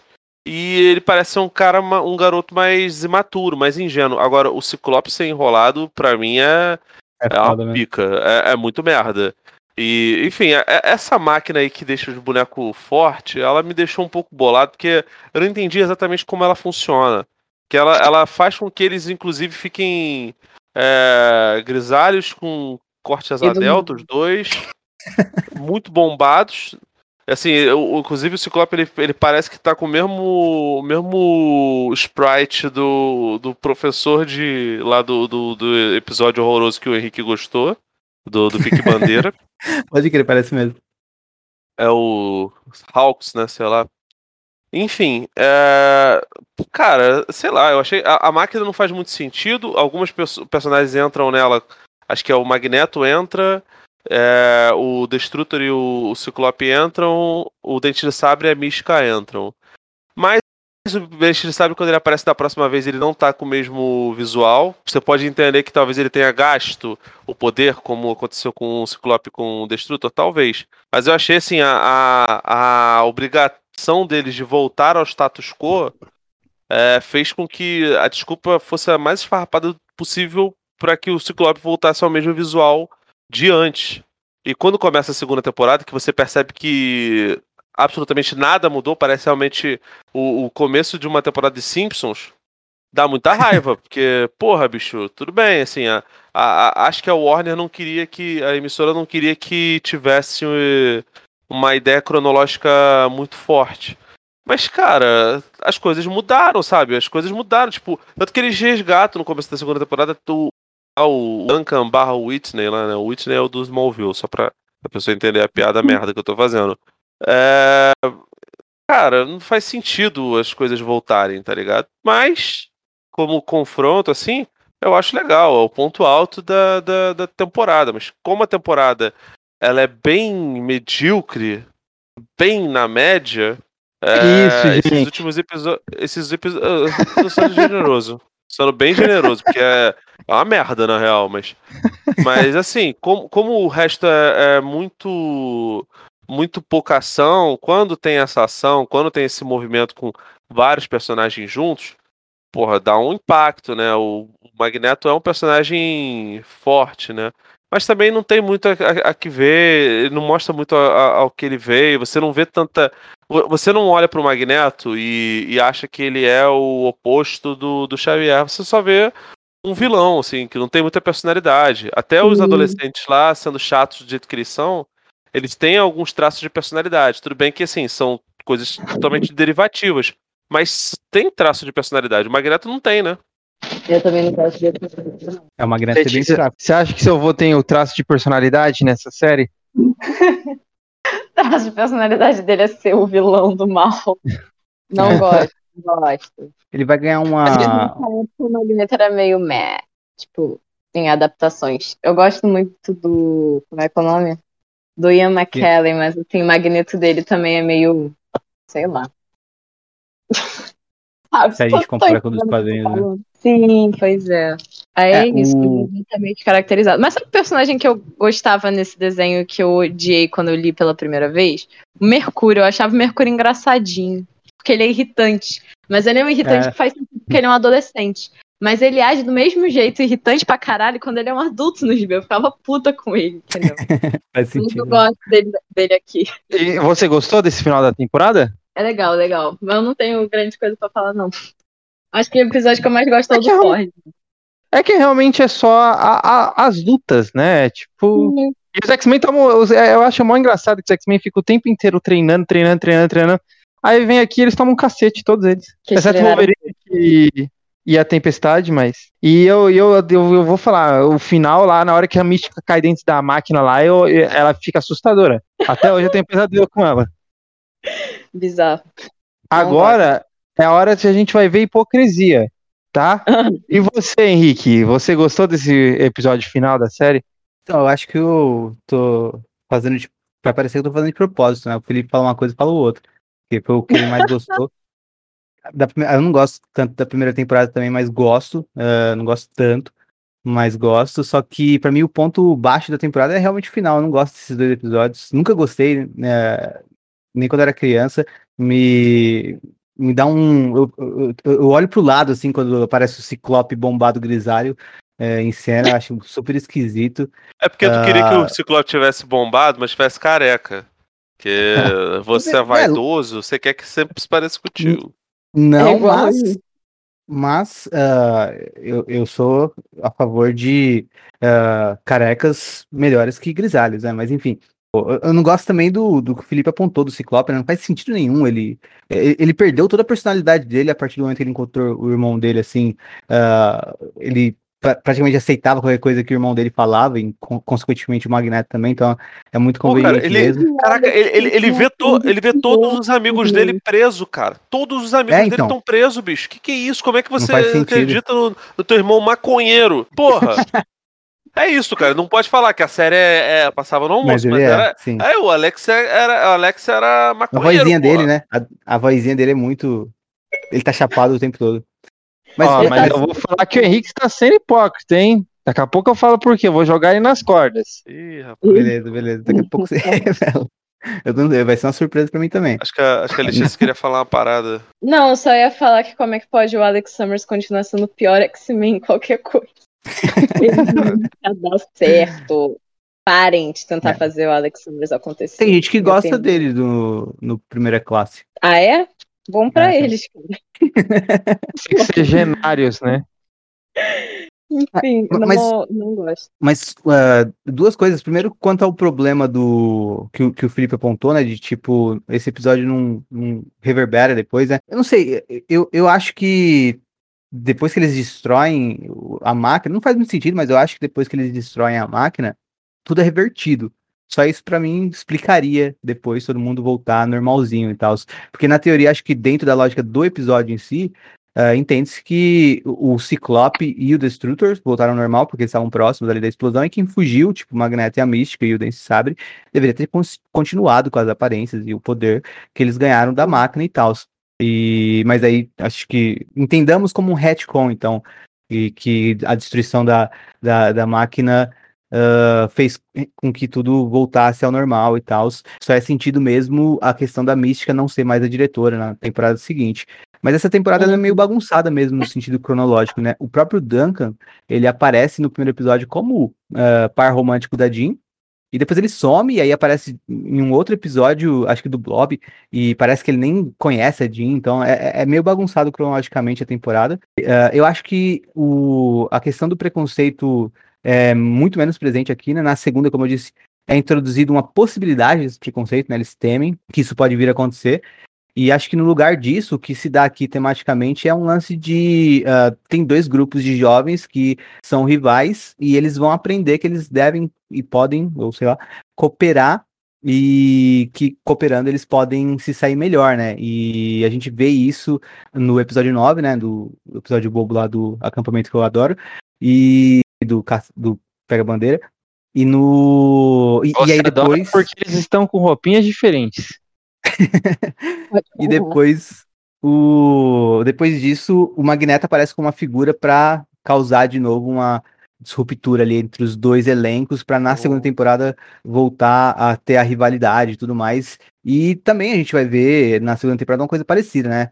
A rivalidade entre os dois grupos, em tentativas de aproximação a gente vai ver uh, algumas coisas dando errado, né? Na segunda temporada e depois também vai ter eles se juntando no final em algum momento. Mas enfim, é, eu acho a primeira temporada um pouco bagunçada assim. E eu acho que um, é, acho que é quase certeza que o que sustenta para mim é realmente o sentimento de que eu assistia isso criança barra adolescente, curtia e uh, revendo agora, uh, eu continuo gostando, mesmo vendo esses defeitos. Mas é, esses dois episódios aí é, são os que eu não curtia mesmo na época. E é, entendo que é, tem um, é, uma coisa de um clímax para fechar a temporada que é bacana, em duas partes e tal, os confrontos, as lutinhas e tal. Mas ainda assim, é, eu acho, acho meio fraquinho. Principalmente porque o Magneto não, não é construído, né? Ele é, ele é uma sombra o, a temporada inteira e continua sendo uma sombra aqui nesse, nesse, nesses episódios finais. Ele não tem um discurso muito, muito forte. E também eu acho que é, tem um, um, uma tentativa de aproximação do Magneto com o Senhor Sinistro, porque é mencionado algumas vezes que ele lida com experiências genéticas e, ta, e tal, mas isso nunca é aprofundado uh, tanto assim. É, acho que no episódio do Magneto com e, aliás, e tal. Nossa, bicho, quebra totalmente, cara, porque. Caralho, cara, ele era judeu na Segunda Guerra. Inclusive, não, eles, é, ainda, eles abordam... ainda bem que não foi aprofundado, então, né? Cara, é, mas isso é nos eles... quadrinhos também, né, galera? Tipo, o, o Magneto ele fez um monte de experiência lá na Terra não, não, Selvagem. Sim, sim, mas eu, eu, digo, eu digo na anima... Sim, mas eu digo na animação no sentido de que isso é posto na boca do Xavier como uma problemática para a figura do, do, do, Magneto. E o discurso do Magneto também é, sendo esvaziado, uh, até porque a questão do preconceito não é muito trabalhada, aproxima ele muito mais de uma figura uh, que, sei lá, prega por uma superioridade genética do que nos quadrinhos, onde ele tem toda uma profundidade maior do que isso, sabe? Então acho que. Sim, cara, você, você pegar. Tudo bem, ai, nos quadrinhos tem um, um, um precedente para isso que ele fez, tudo bem. Você pega uma vírgula do, dos quadrinhos e transforma como uma regra. É, é, uma pica, tá ligado? Graças a Deus que realmente foi uma ideia que foi, foi, acabou caindo na tentativa e erro. Fala, gente, ó, todo mundo fez que não aconteceu. Eu acho que vai também muito do que você falou, Felipe, lá no começo, que era aquela coisa que eles abandonaram. Eles estavam tentando ver o que, que dava certo e falaram, não, não dá certo. Eu, é, é só é foda não, que, tipo, é, aliás, ele, ele, até, tela, ele, né? ele até volta a fazer experiências, mas aí é consigo mesmo, que era o episódio do Capitão América, que esse o, o, o Henrique não gostou. O do Pique Bandeira tá de boa. Né? O, do, na, na, cabeça do Henrique é isso aí. O verdadeiro X-Men Evolution são os amigos que você faz no caminho. É, sabe é... que é o pior, cara?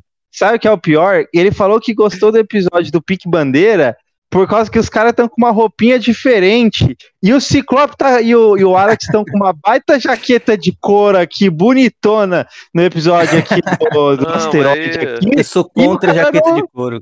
Eu sou contra, eu sou contra jaqueta de couro. Sabe por que ele não gosta disso? Ainda cara, mais porque, em grisalhos, mas enfim. Porque, porque. Ah, eu sou obrigado a concordar contigo. Mas o, o, jaqueta e grisalho, nossa, cara, é a, a vibe é tão frente de quartel de, de esses acampamentos. Não, aí realmente você, você, disso eu sou obrigado a concordar contigo. Mas isso aí é porque ele tem raiva do Superboy do, do dos anos 90 ali, que usava é, mini mullet né, aquele cabelo asa delta com mullet é, e, e, jaqueta de couro, e ele é contra DC. Por isso que ele fica com, essa, com, essa, com essa gracinha. O, o, nos anos 90 pra ele era só Jim Lee e John Bryan. Mas você sabe que eu, eu gostei do, do que o Henrique falou? Ele, de, ele deu uma profundidade aqui no, no, no comentário dele da temporada que é Obrigado. Você está, está brigando ali com, com os seus inimigos e, tipo, depois vocês têm que se unir para um inimigo uhum. maior, né? É tipo quando você tá na escola, que você fica apanhando do moleque, mas depois você ajuda ele a brigar com a outra escola. Então era tipo, tipo isso, né? Acho que é por isso que a gente se, se identifica. Então, o verdadeiro, o verdadeiro X-Men Evolution não são as amizades que você faz pelo caminho, são as amizades que você faz pelo caminho para poder retribuir bullying em outras escolas, entende? Exatamente. Então, beleza, então. Bom, vamos para a segunda temporada aí depois dessa conclusão da primeira. Eu acho que, no geral, todo mundo vai concordar que a segunda temporada é muito melhor que a primeira, né? Nós temos o elenco principal já consolidado, aparecem agora os novos mutantes, então eles se juntam aos X-Men, mas servem muito mais como coadjuvantes de luxo, né? Eles ficam, a, a, às vezes, até alguns como figurantes, Roberto da Costa, com poucos recebendo mais destaques, como a Bumbum, que faz o caminho contrário da vampira, saindo dos X-Men para se juntar à Irmandade, né? Muito diva. Muito diva. a segunda temporada tem um, um tema bem presente, que é o do segredo da existência dos mutantes, né? Então passamos toda a temporada com os personagens contemplando a possibilidade de se revelarem, mas ao mesmo tempo evitando ao máximo que isso aconteça. Com exceção dos últimos é, três episódios, Vamos falar sobre a segunda temporada e se realmente é melhor que a primeira e quais os episódios mais gostamos ou qual arco, quais personagens e momentos são mais marcantes, né? É, só lembrando, deixa uh, o grande finale ali do, do final da segunda temporada, os episódios da terceira temporada pro final, os três, os três últimos, né? A aparição da Wanda e, os, e o acerto de conta. Mas deixa eu só, só relembrar aqui quais são os, os episódios da, da segunda temporada, que é o primeiro, quando o Lance anuncia lá no jogo de futebol que os mutantes existem, depois o Xavier apaga tudo. Depois tem a introdução da Boom Boom. Tem o episódio que a Jean Grey perde o controle dos poderes. Tem o episódio que aparece o Arcade e ele é, zoa, é, faz o joguinho lá com todo mundo dentro da mansão.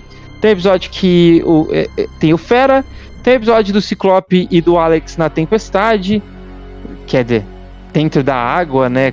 durante uma tormenta, para não usar o nome Tempestade, porque logo no episódio seguinte tem o episódio da personagem Tempestade, que ela é sequestrada lá pela tribo. E aí depois temos o episódio da diversão, que a galerinha fica. Uh, que o, o Lance tenta entrar pros X-Men. Tem o episódio do Anjo.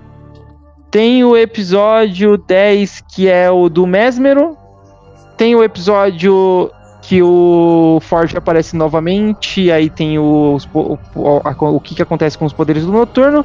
Temos o episódio que a galera vai acampar e aí a, o pessoal confunde o Fera com o Pé Grande. Tem o episódio das sereias e tem a, a, o episódio das sereias de Bayville e tem o episódio é o do Renascimento aí, que é o episódio que tem uma menção ao Capitão América. Letícia, por favor, começa você aí.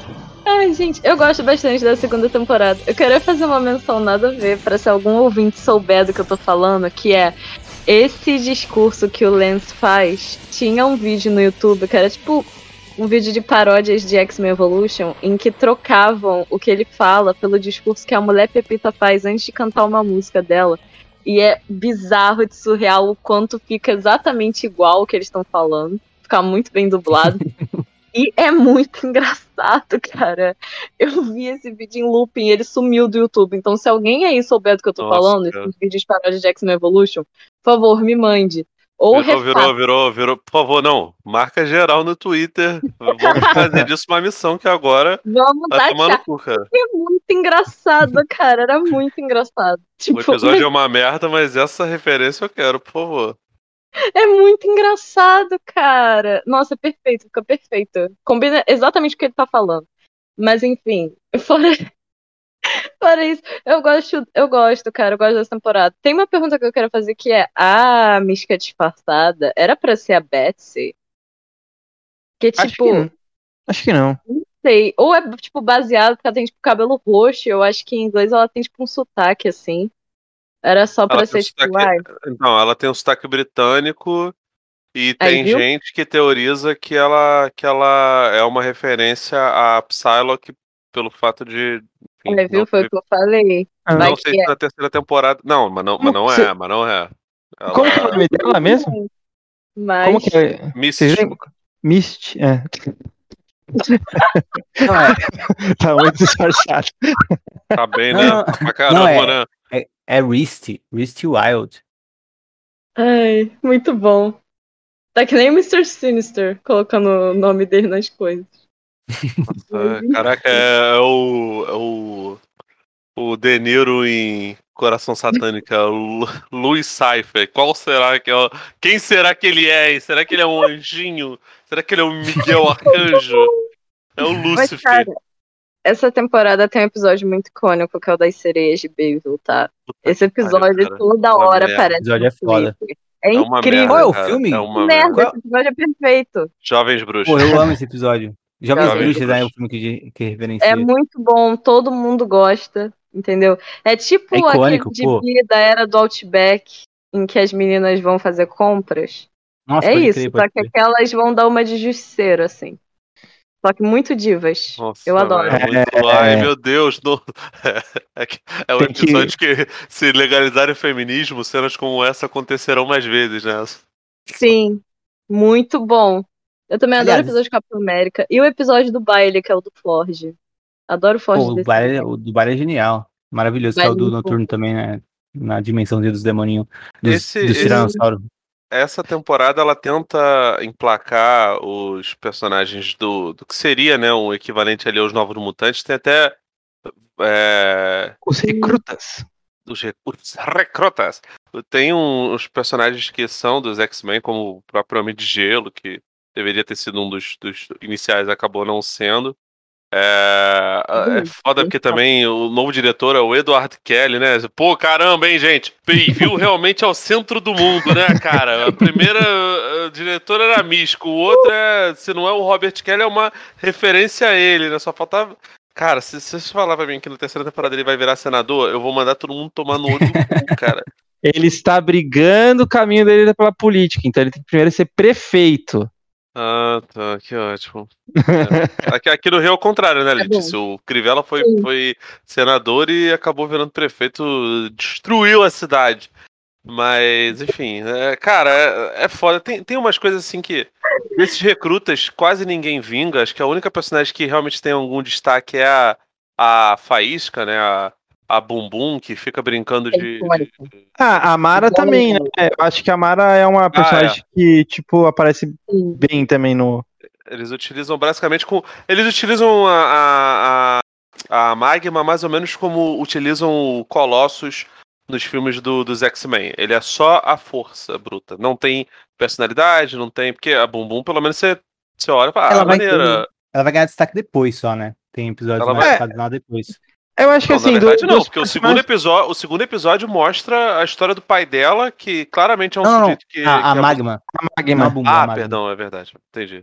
Eu acho que assim, do. a- eu- Parece que, tipo, tirando a magia, acho que tem todos os novos mutantes, né? Tem o Mício, tem o Roberto da Costa, a Hané. Só não que o- dos personagens é, principais dos novos mutantes, né? Que são é, os três, a. Ah, não tem a. Não, Não tem, tem também a- a Miragem, né? A, a, a Shankoi. Sabe? Mas ah, do- os personagens principais dos quadrinhos dos Novos Mutantes, eles são totalmente escanteados aqui, né? E aparece, por exemplo, a Magma tem muito destaque, ela não é, ela faz parte da formação original dos Novos Mutantes, mas não é tão destacada. Ah, a Jubileu aqui, eu só fui saber que era a Jubileu no episódio que ela deixa a mansão e aí alguém fala, nossa, a Jubileu tá deixando a mansão. Aí você fica, caraca, o personagem é a Jubileu. É doido isso. Eu acho, eu acho que o pessoal foi, foi meio descanteando ela por conta de ter tido muito. Ela ter tido muito. muito protagonismo na, na outra Não, série, né? Então ficava com o poder, né? Tem a, a Tabitha, que tem o mesmo É, poder. o poder é quase igual. Ah, pois é. Ia ficar muito redundante. Mas Sim. também não vamos, não vamos esquecer dele, né? Não Aquele vou esquecer, que- eu ia falar. Eu ia falar, falar. então manda ver. Aí, é. puta cara chato. Tudo que ele fala, bate aqui, vira cinco Madrox. Aí fica lá e corre Não. com a escova de dente, cinco. A gente tá falando do Madrox. Não, para, para, não, para, para. O o Madrox é espetacular aqui. Adoro esse Madrox. Pô, não, cara, o Madro, Madrox com 11 anos, não tem nem puberdade ali ainda, cara. É, de então, é uma da hora. não, Pô, cara, o, o GNX funciona na puberdade, o garoto tem 10 anos de idade. Caraca, um precoce. Não. Mas-. Ele é precoce. Pô, meu irmão, é porque Não, ele- o pessoal tá falando que ele tem- é muita forçação. Ele tem puber, tá na puberdade por quê? Porque tem um, um, um pentelho. Não fode, cara. Não era pra essa criança estar aí, cara. Ele é uma criança. Não, mas ele deve ter uns 12 anos. mas eu não ia falar do, mas eu não ia falar do Madrox não, Caio. Eu ia destacar o aí sim realmente um cara chato, o Berserker, que nem existe, né? Verdade, até ninguém- esqueci desse né? personagem. O de Ninguém choque, lembra que ele existe. É, o que dá um soquinho de mão lá. Aliás, tinha um. X-Men nem tem personagem, né? Pra você ter que inventar um personagem pra ficar jogando. Não, e assim, se fosse um personagem, tipo, que eles inventaram, tipo, o, o Spike, que fica como núcleo principal da série, né? não. É. Eles inventaram ali pra ficar no, no fundo do, do, do cenário. Não, mas então, mas sabe o que eu acho que aconteceu? Eles tentaram emplacar um segundo Spike. Não conseguiram porque simplesmente não rolou. Acabou que um, um segundo Spike rolou com a X-23 que transcendeu, acabou entrando nos, no- é. nos quadrinhos e tá aí fazendo até a bússola de ouro lá na HBO. Agora, pô, sabe o que eu acho muito maneiro? Aqui eles introduzem um professor de Bayville, que ele é professor de química, mas ele também é também dá aula de, de educação física. Cara, que que é isso, velho? Tipo, é, é- é primário, que é a professora é, amigo. é ciências Falta sociais, verba. Tô matemática. falando, Ai. Bayville tem falta de verba. Amigo. só tem uma escola, o professor tem que dar duas aulas. Aliás, Bayville Mas, é. existe mesmo, né? E fica ali em Nova York. E deve ser próximo ao que é a Mansão Xavier no- nos quadrinhos mesmo, né? Westchester. O, o Winchester. Só mais, antes de, de a gente sair do tópico Berserker, ah, eu acho o mais. A gente tem Porra, cara, que be- Ai, brother, vambora. Não. Vamos, acelera. Eu- eu acho bizarro o cabelo dele, mas é possível. Lembra, Caio, que a gente tinha um amigo na escola que tinha o cabelo igualzinho do Berserker? É mesmo. Não, mas pra criançada que tá assistindo o X-Men Evolution hoje e vê esse corte falando, isso aí não existe, tipo do Yu-Gi-Oh! É bizarro, é existe, bizarro. nunca duvidem. Duvidem da Ah, radicalidade usando- de quem anda de é. skate nos desenhos, mas não dos cabelos. Dos anos 2000. Os anos 90 e 2000 ra- era realmente umas paradas assim. É, eu- sei lá, cara. Eu, eu, sinceramente, eu pularia completamente o arco do. ah, o arco do arcade é muito bom, né? A parte do arcade que é horrorosa, tipo. A, a- Uhum. pô, pô, vamos fazer uma festa, é muito ruim. Eu pularia direto pro bagulho do Fera. Pô, eu porque gosto. Cara, ah não, o, o cara. episódio do Pô. Fera, cara, eu acho bem maneiro, cara. Você tá falando que a gente vai pular uma geração de filmes dos anos 2000 que era a galera que os pais saíam e a galera dava festa. Não, tudo bem, mas. Porra. E só que isso como é com né, poderes um maníaco. Ah, E cara, outra coisa favor. também, isso tem uma. é, dentro da, da série tem uma, uma consequência lá no futuro, que a Mística ela aprende sobre os, as defesas do Xavier para depois Uhum. destruir a escola lá no, no final da temporada, né? Enquanto ela tá Tadinha. vestida de Misty. Ah, mas, não, mas- mas não é referência a essas comédias juvenis, porque, pô, essas comédias juvenis tem nudez, tem gente bebendo, tem sexo, aqui não tem nada disso, né? Claro que mas, não. Mas, mas, o- mas vamos pro Fera, o episódio de Fera é maneiro. Sim, verdade. O do Fera é maneiro porque, primeiro, o Hank McCoy, ele é professor de química, mas ele se interessa muito por, por arte, né? Ele fica citando Shakespeare é, o tempo todo, inclusive indica isso pro, pro, pro Ivan, né? Pro, pro, pro, pro Spike. E, e no meio, cara, pô, tu vê que o, o, o, episódio ele tem umas gradação, assim, uma, uma, um uso de cores todo diferenciadão, cara. Bem maneiro. Tem, tem mil referências a- ao, ao Magic e o Monstro lá do Stevenson. Cara, é bem maneiro, cara. O episódio é muito É. legal. E, enfim, o, o Fera é um personagem que, que acaba entrando depois pra ser também um dos, dos mentores, junto com o Wolverine e com a, e a, e a Aurora, né? A Tempestade. Mas é é bem construído, né? Você vê que ele tem personalidadezinha e tal.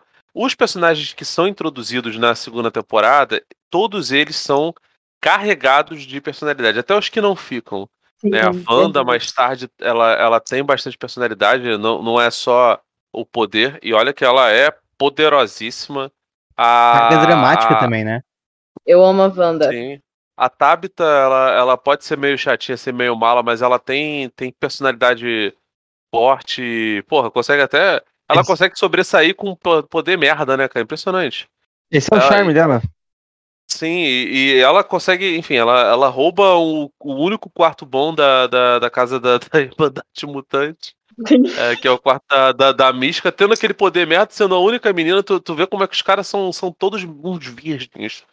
Que é tipo, poxa, caraca, a mina chegou aí, mano, é maneiro, pô, ela, ela não usa cueca, né? Ela é diferente de nós. E ela sai, sai, sai mijando assim, faz, faz as coisas todas. Enfim, essa, essa temporada tem umas introduções muito boas. Os episódios de introdução são, são, são bem legais. Até o Destrutor, cara, eu acho que ele é melhor utilizado do que, do que no, no outro. O, o episódio que eu fiquei um pouco decepcionado, que na minha memória era melhor, é o episódio da Tempestade na África, cara que da, da, da Aurora na tempestade na África é foda, né? Realmente parece que tava chovendo em Uganda.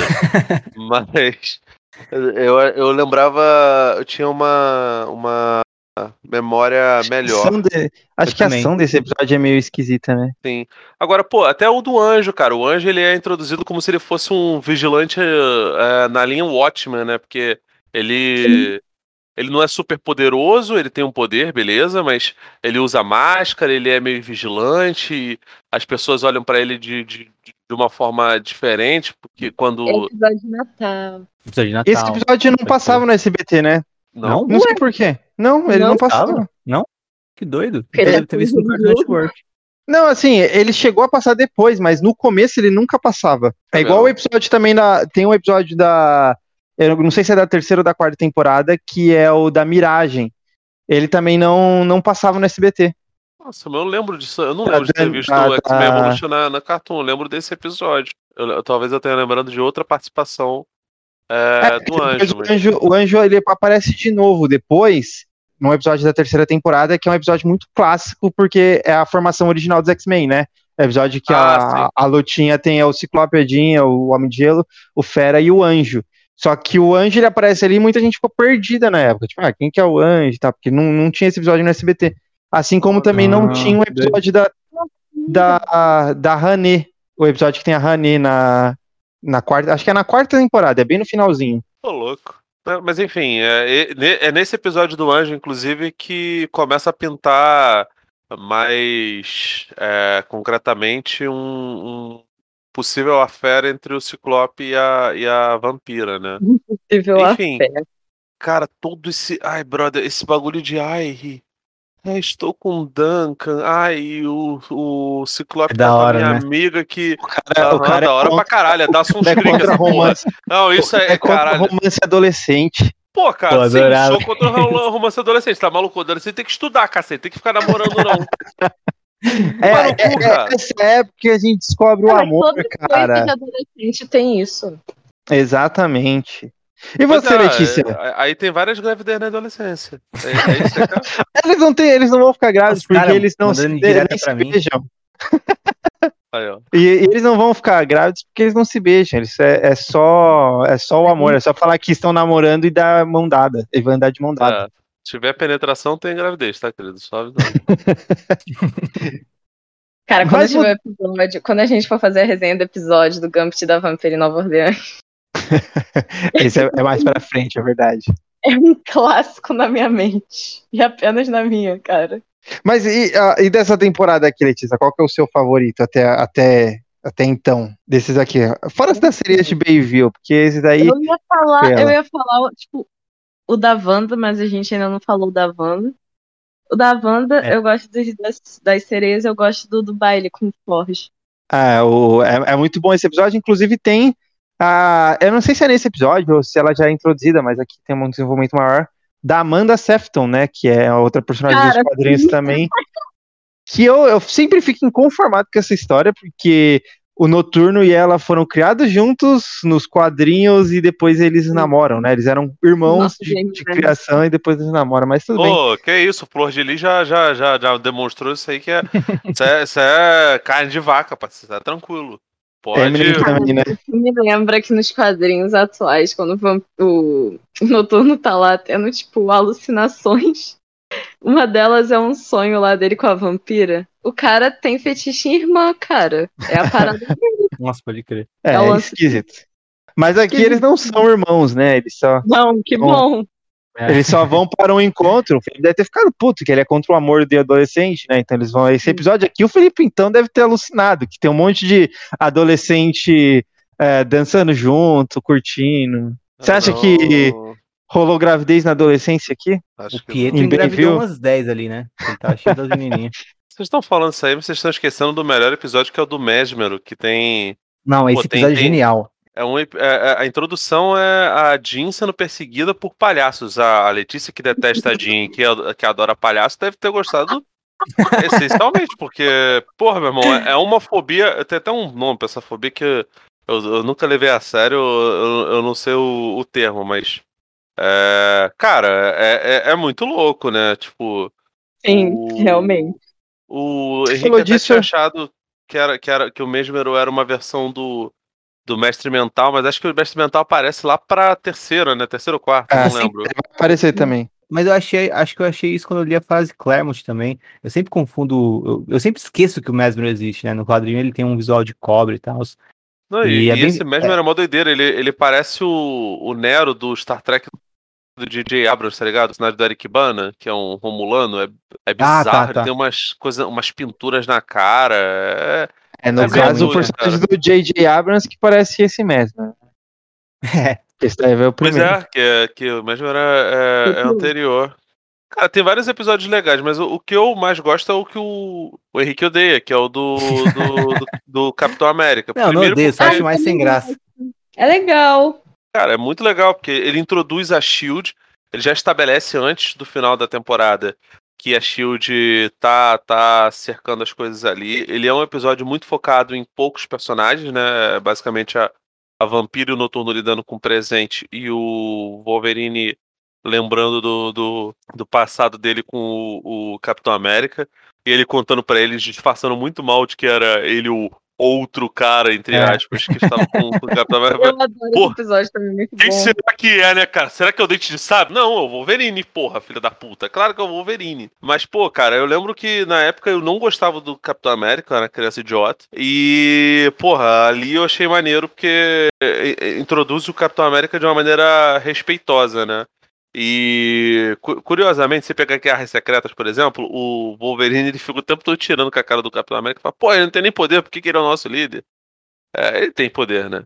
Mas aqui o Wolverine tem uma, um, um grande respeito, né, por ele, né? E termina com a transformação do, do, do, do Magneto na tal máquina que dá o, soro de super soldado, né? Ah, e aqui tem essa coisa do, do, do, do, do alerta contra drogas, né? Que o soro super soldado é meio que uma droga e ele vai matando o Capitão América. E, é, e esse soro, provavelmente essa máquina que fez ele, provavelmente salvaria os mutantes, né? Os mutantes têm um, um gene diferenciado. Eu acho o episódio muito legal. Os das cerezas eu s- acha- eu achava legal só o lance da, da- paralelos né, que fazia com as séries dos anos 90, né? Tanto o, o- o filme A Jovem de Bruxa quanto o Buff Caça-Vampiros. Mas, Sim. pô, meu irmão, pô, muita dancinha. Aquele episódio lá que o, que o, o Ivan fica filmando as, as meninas e a, e a É maneiro vampira apre- aprende o, o passo tocando na Kit. Puta que pariu, cara. Incrível, Os, os- os poderes da, da vampira estão completamente. Caraca, é- nem o poder Ô, eles cara. estão respeitando. Vai tomar no cu, cara. Deixa ela em O cara. Não faz Calma, sentido. Letícia. Pelo amor de Deus. Pô, o negócio copia. Cargo. Cara, o bagulho De- de- copia memória, memória Pô, e, e Mó da poder. É mó da Não, hora copia a dançar. parte da personalidade. Vou- vou- eu- tá bom, cara. Eu Ela queria ter, com a ter- personalidade eu queria ser daquela, a, né? a, a, a vampi- Eu queria ter o poder da vampira pra poder tocar nos moleques que, que, que dançam aqui em Madureira, pra poder aprender a fazer o passinho, porque eu não sei fazer. Mas você não precisa disso, cara. Você tem competência. Só treinar muito. E eu é. amo esse gif que todo mundo sempre usa da Vampira e da Kit dançando. É muito bom. É e eu outro, acho que tá? a Vampira deveria usar os poderes dela assim mais vezes. Eu quero aprender a fazer tal coisa, eu vou tocar fulano. Ó, até agora ninguém falou do maior episódio dessa temporada, hein? Que é o episódio Ah, que é? a Jean Grey fica maluquinha lá, Lelé das ideias, e começa a atacar também. todo mundo. É, que é o do sempre. Mesmer, a gente falou, Dodão. Não, é o, o, te- Não, o é o episódio Não, 3, não, que ela perde É o controle dos poderes. ela. Scott! Que, que a, que a dubla, a- infelizmente a dubladora ela faleceu, né? Mas é um episódio que a dubladora ela conseguiu muita, fazer muita gente pegar ranço da, da, da Jean Grey. Scott! Sim. Só vou retomar alguns episódios citados. O Felipe falou que ele lembrava melhor, ele lembrava com. Ele achava que era melhor na lembrança dele, né? O episódio da Tempestade.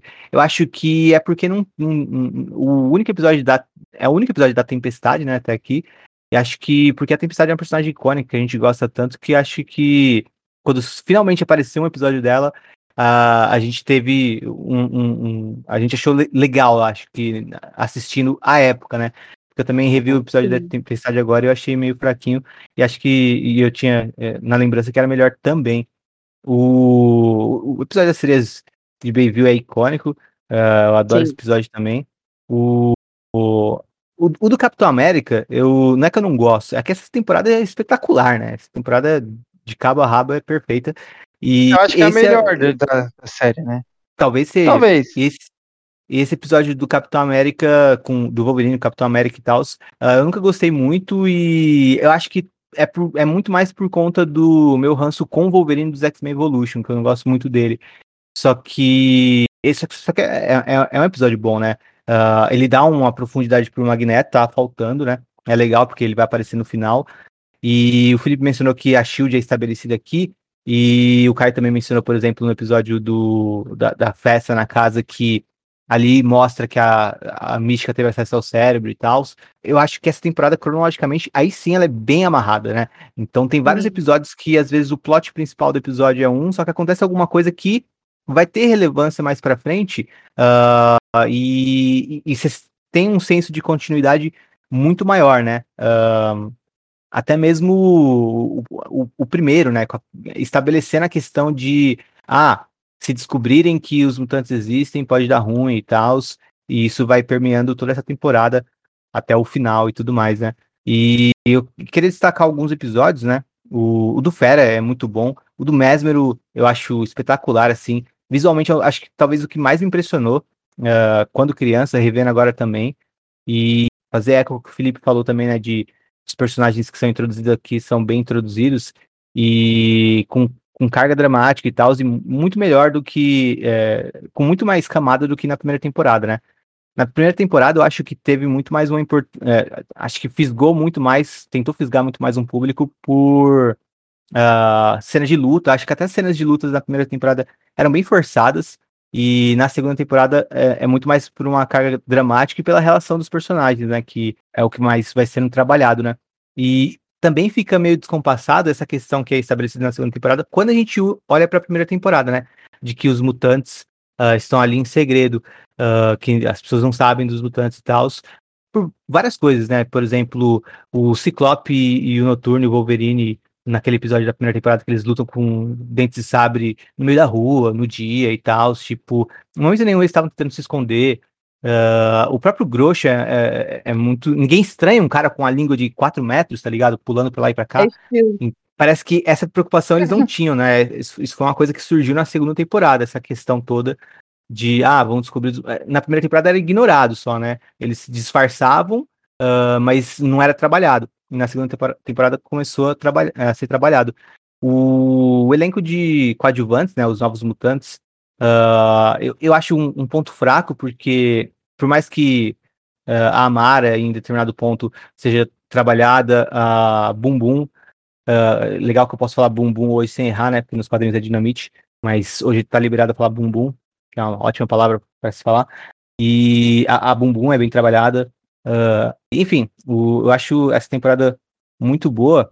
E também, ah, mesmo as cenas de luta parecem muito mais orgânicas, sabe? Não parece um confronto forçado. Tirando talvez o primeiro ali, que dá a louca na avalanche, ele resolve falar para todo mundo que ele. eh, que, que os mutantes existem e tal. Ele fala E pra todo também- mundo mulher Pepita na minha cabeça. A gente precisa achar isso. Preciso, também- eu quero muito, gente. Se você foi a pessoa que fez isso, por favor, manda pra mim. Por que, que você apagou do YouTube? Cara, eu amo esse vídeo. Também destacar o, o episódio que o Avalanche vai pra Mansão Xavier e tenta se tornar um dos X-Men, né? É um personagem que. É, é um episódio que. eh, os X-Men se mostram problemáticos ali na hora de aceitar um cara que eles tinham um preconceito, né? Porque eles achavam que ele era um babaca e trataram ele como Não, se ele fosse um Os babaca. X-Men não, o Ciclope. É. É. o Ciclope. É, e, enfim, e é, é legal também pra gente olhar pro, pra Irmandade é, com, com outros olhos também, né? Ver a- o, o Lance bem desenvolvido nesse episódio, ver a Bumbum fazendo parte da Irmandade e tal. Que a Irmandade era mais caricata do que qualquer coisa na primeira temporada, né? E aqui também Sim. eles ganham mais. é, eles ganham mais profundidade também. Eu gosto, eu acho muito engraçado. Um bando de adolescentes do mal morando numa casa toda fodida. Que Tem é um adulto, né? adulto responsável é a mística. Isso é uma Aliás, puta ideia. Quem teve essa Não, e ideia? essa, cara? essa temporada ela sumiu, né? Então eles eram um Nessa bando de ela vivendo sozinho. Mas sim, Ninguém trabalha, ninguém faxina, ninguém compra comida. Agora, cara, é, é muito zoado, cara. Não tem como não. Não tem nem mais o que, que falar, não, gente. Vocês estão tapando só com a peneira. É zoado. nada a ver, é legal. Não, e a, a- a casa, a casa não tinha aparecido na primeira temporada, né? Ela aparece agora, só na Sim, segunda temporada. Adoro essa casa. Muito boa. Então, nós terminamos a segunda temporada com a introdução de uma mutante muito poderosa, uma tal de Wanda Maximoff. A internet já nem conhece mais ela, né? Não, e depois Wanda. temos. É, Wanda. Eu gosto de falar Wanda. É zoeira, zoeira, continua. Depois temos os dois episódios finais, também é, são episódios com parte 1 e 2, né? O Dia de Ajuste de Contas, onde conhecemos os acólitos de Magneto que entrarão em confronto com os X-Men, a Irmandade, e nessa confusão toda o Sentinela será ativada para caçar os mutantes. E nisso o público descobre também a existência dos Homos Superiores. E aí a gente tem os dois primeiros episódios da terceira temporada, né? Que é uma ação continuada diretamente desses dois últimos da segunda temporada, onde os mutantes que não foram capturados resgatam os que foram presos na área 51. Depois eles lutarão contra o fanático no clímax dessa história toda, quando os mutantes se mostram como heróis para o mundo todo. Então vamos falar de tudo isso e fechar, né, o nosso é, gran finale aí. Agora, pelo amor de Deus, Felipe, você não pode falar que esses episódios são ruins. Não, esses episódios são sensacionais, cara. É. Pô, por, por muita coisa, cara. Primeiro porque visualmente é foda, eu acho bonito É. pra caralho, tem muita é, cena de, de, de ação. E segundo porque ele. O, o que as pessoas tiveram é, com o último filme do, do Homem-Aranha lá do John Watts, eu tive com, com esse daqui, porque finalmente eles retornam. Eles param de fazer os arcos de, de, de origem, de introdução, pra finalmente mostrar o que são os X-Men na essência. São pessoas é, perseguidas, né? E, e eu achei sábio pra cacete colocar o Bolivar Trask pra ser o vilão disso daqui, né? Inclusive o Wolverine já conhecia ele, né? Ele acaba é, raptando o Wolverine pra, pra, pra ser, né? Sei lá, eu não sei se ele tava querendo tentar copiar os, os poderes do, do, do Wolverine pros sentinelas. Foi sem querer, na verdade, né? Foi meio que tipo, foi uma armadilha do Magneto pro Wolverine se encontrar com eles. Foi meio que Aí- tipo sem querer essa captura. Pois é, foi, caiu no colo dele. Foi tipo o, o começo do Sandman, né? O cara acabou capturando o Eterno errado, né? Eterno não, o Perpétuo Perpétuo. errado.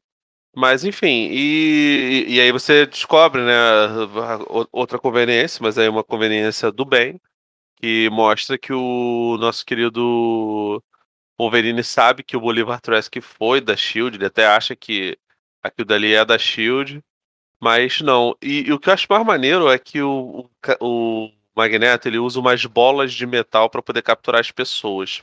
E essas bolas, elas parecem muito com um artefato do Talman, que é o vilão de uma série de filmes que pouquíssima gente conhece, chamada Fantasme, que aqui no Brasil virou Fantasma, mas não tem fantasma nenhuma.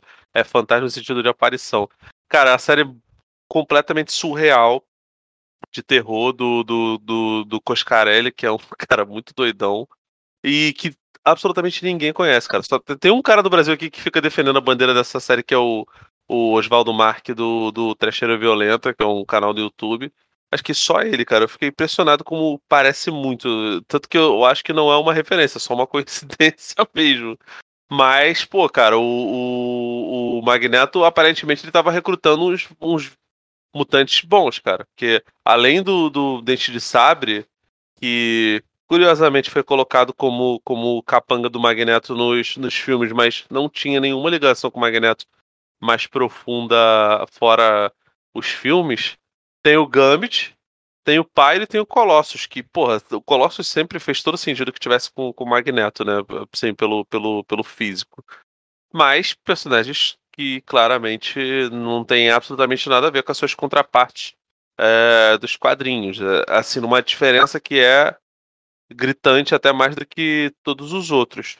Mas, pô, cara, o, registro dos mutantes lutando na TV e, e a repercussão imediata, que é de o que, que são essas pessoas, nós precisamos matá-las imediatamente, é muito boa, cara, porque de fato a gente sabe como é que é comportamento de manada, né? Se, se, se a televisão ou qualquer meio de, de comunicação fala para o público é, bater de frente, o pessoal vai e não pensa duas vezes. Então, a reação da, da, da opinião pública com os mutantes foi muito bem registrada.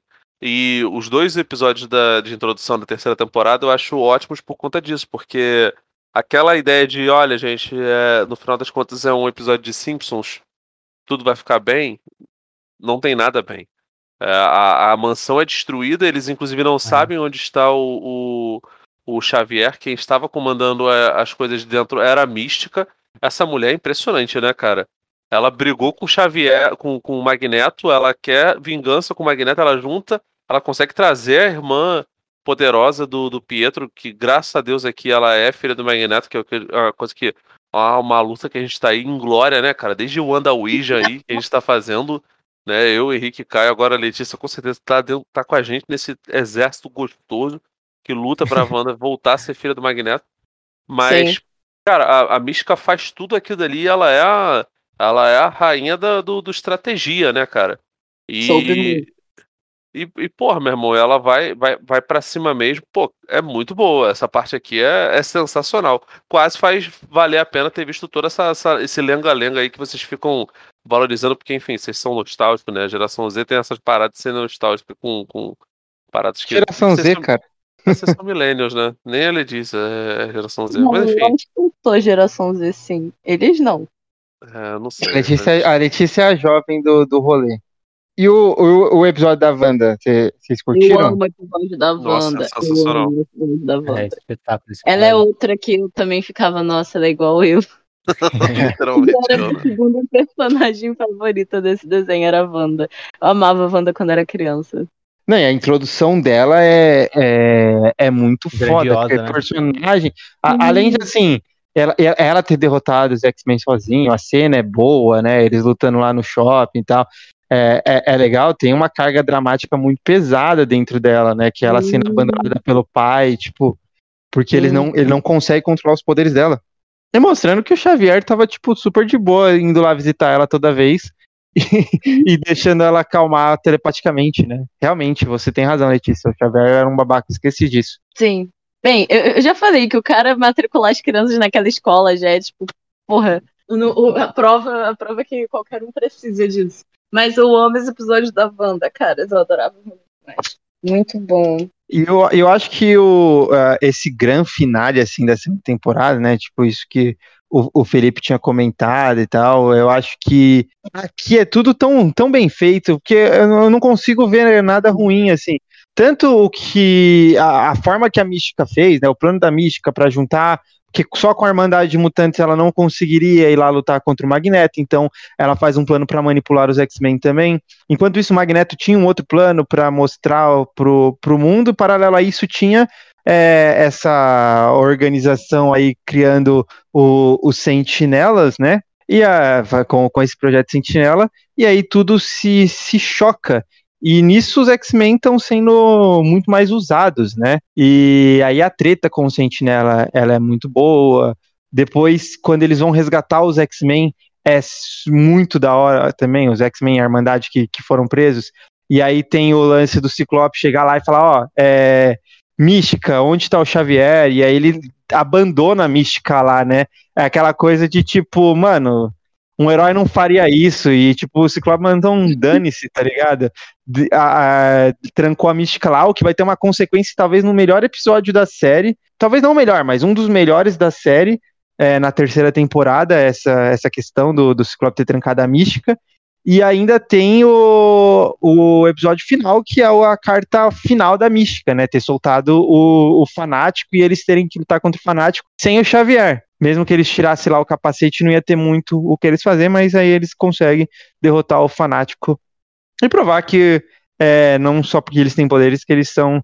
É, vão, vão destruir o mundo, né? Sim. Que aí agora é aqui que realmente começa muito mais o plot do é, somos é, temidos e odiados, porém com os nossos poderes, né, com os poderes e as grandes responsabilidades, né, tio Ben, é, nós vamos provar que podemos coexistir pacificamente. O, um defeito que eu pensei que esse episódio tinha, eu tava revendo, era a presença do fanático. Mas aí no final amarra tudo certinho, sabe? Porque o fanático aparece meio que do nada, né? No episódio, né? Só que aí no final você você percebe até o porquê que não poderia ter sido mostrado antes, porque o fanático, é, o motivo do fanático tá ali, né? Então é, é, é muito bem amarrado, tipo, é, todo, to, todos os acontecimentos que uh, a gente viu ao longo da segunda temporada inteiro, inteira, que às vezes eram acontecimentos menores dentro dos episódios, que estavam focando mais em outras coisas, uh, eles re, relembrados para assistir esses quatro episódios se, ganham uma importância bem maior e uh, meio que construíram realmente um, um, um, todo um cenário onde todo, toda essa ação nesses quatro episódios uh, poderia acontecer da forma que aconteceu, né? E tem momentos icônicos, né? Do Ciclope fechando o negócio na cara da mística, mas mesmo antes, quando o Ciclope uh, retorna, encontra os outros X-Men uh, e abraça a, a Jean Grey, mas depois ia dar um chega pra lá nela e vai até o professor Xavier, entre aspas, né? E agarra ele assim, e aí tira ele da cadeira de rodas, e aí a gente é descobre que é amigo. É muito engraçada essa cena, mas é muito boa também. E, assim, é, é, é, é apoteótico esse episódio. Acho que é o melhor momento da série toda. Uh, e é um, uma das. Uma só das faltava ele de novo trair o Xavier, né, cara? Porque no, no, no, no, final da primeira temporada ele trai por causa do, do, do Alex, naquele papinho lá de, de, de surfista maconheiro. Né? E aqui, é, não, mas dá um. Acho que é a primeira vez que qualquer um assiste, tipo, uh, talvez. Assim, depois que a gente sabe, fica claro que é a mística o tempo todo, porque o Xavier tá muito nervoso, né? Mas também faria sentido ser o Xavier uh, sendo um babaca, não só por o Xavier ser um babaca, mas porque ele tava numa situação de pressão, né? Pra enfrentar o Magneto de novo e tudo mais. Uhum. Então, convence muito e é, é, surpreendente mesmo. Por mais que esteja tão na cara, acaba sendo uh, tão bem construído que você fica surpreso quando você vê a primeira vez o, o Ciclope indo pra cima do Xavier e tal. E tem realmente outras cenas, são cenas até que às vezes a gente esquece. O começo deles treinando é bom, é. A, o treinamento deles, a cena muito é bom. boa. A, as lutas contra os acólitos são boas, né? Os acólitos chegando lá e sendo personagens muito Sim. mais experientes, né? Dá pra perceber que os acólitos são personagens é. muito mais experientes do que esses que eles estão é, enfrentando, né? Então eles derrotam facilmente o, os X-Men até o, o Sentinela entrar lá e estragar a treta toda. E eles ficaram meio perdidos, né? Até, até a Mística ficou perdida, porque não era o plano da Mística. A Mística queria lutar Sim. contra o Magneto. E aí chega o Sentinela ali, que é uma coisa que totalmente é, aleatória para ela. Eles têm que lutar contra esse robô gigante. E tudo foi um plano do Magneto que a quase que ele dá errado pelo fator Wanda, que ele não estava contando é. com o é. fator Wanda, né? Que é para ver como o episódio é muito bem amarrado. Na hora que ele chega lá, Wanda, os meus poderes. e depois no final ainda descobre que o Mercúrio salva ele, né? Isso que é da hora, além de tudo, que é uma coisa que também é, não ficava muito clara até então, não tinha ficado claro até o episódio que aparece a Wanda que o Mercúrio é filho do Magneto. Deu a entender, mas não ficava né, exatamente claro. Porque o episódio Aí. que o Mercúrio aparece lá, junto com o episódio do, do Spike, é, é o Magneto que solta ele da prisão, e depois ele até fala pra, pra Mística que ele tem é, interesses pessoais no, no Mercúrio e tal, hum. mas é, é aqui no episódio da Wanda e que mostram que a Wanda quer matar o pai dela e tal, e que o Mercúrio... Sendo batendo Pietro também. O cara fala, meu Deus, a tua ex-namorada, e ele piora a minha irmã. o Noturno poderia ter falado os dois. Não, ah, outra coisa que é foda é porque você sente um amadurecimento de todos os personagens dentro uhum. desse contexto desses cinco episódios que a gente tá falando agora. É, e até a carga Ciclope, né? Também, né?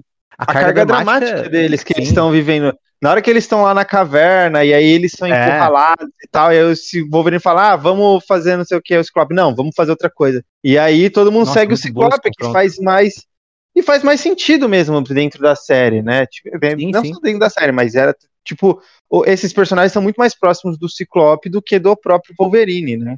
É, não, e ali é como se fosse uma graduação deles, praticamente, né? Principalmente do Ciclope da Jean ali, tomando a dianteira e servindo de líderes. E a luta contra o Fanático é muito boa também. Uh, cara, é tudo muito bom. Tem, tem vários. Dá, dá pra fazer um episódio só desses episódios, porque tem, tem, tem muitos momentos, uh, às vezes, que nem são tão relevantes, mas são muito bons, sabe? Tipo, a cena da vampira com o Wolverine. Uh, fugindo de moto e tal, e antes também, a ação é muito bem feita, né? Uh, na cena ali da, da loja de conveniência, que eles estão comprando algumas coisas e tudo mais, e aí chega a polícia lá dentro uhum. e eles enfrentam eles e depois fogem, e aí começa uma perseguição. Cara, é tudo muito bom. É, esse, esses cinco episódios uh, eu considero né, um grande um grande arco, né? do episódio da Wanda até esse segundo episódio da terceira temporada. Esses cinco episódios para mim são irretocáveis. Uh, era eu, eu, lembro quando eu passava na televisão, eu sempre ficava feliz de estar tá vendo de novo aquela sequência.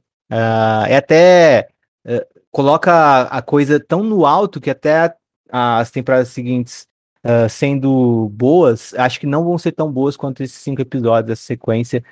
São bem melhores que a primeira, mas não vão ser tão boas quanto, quanto toda essa sequência.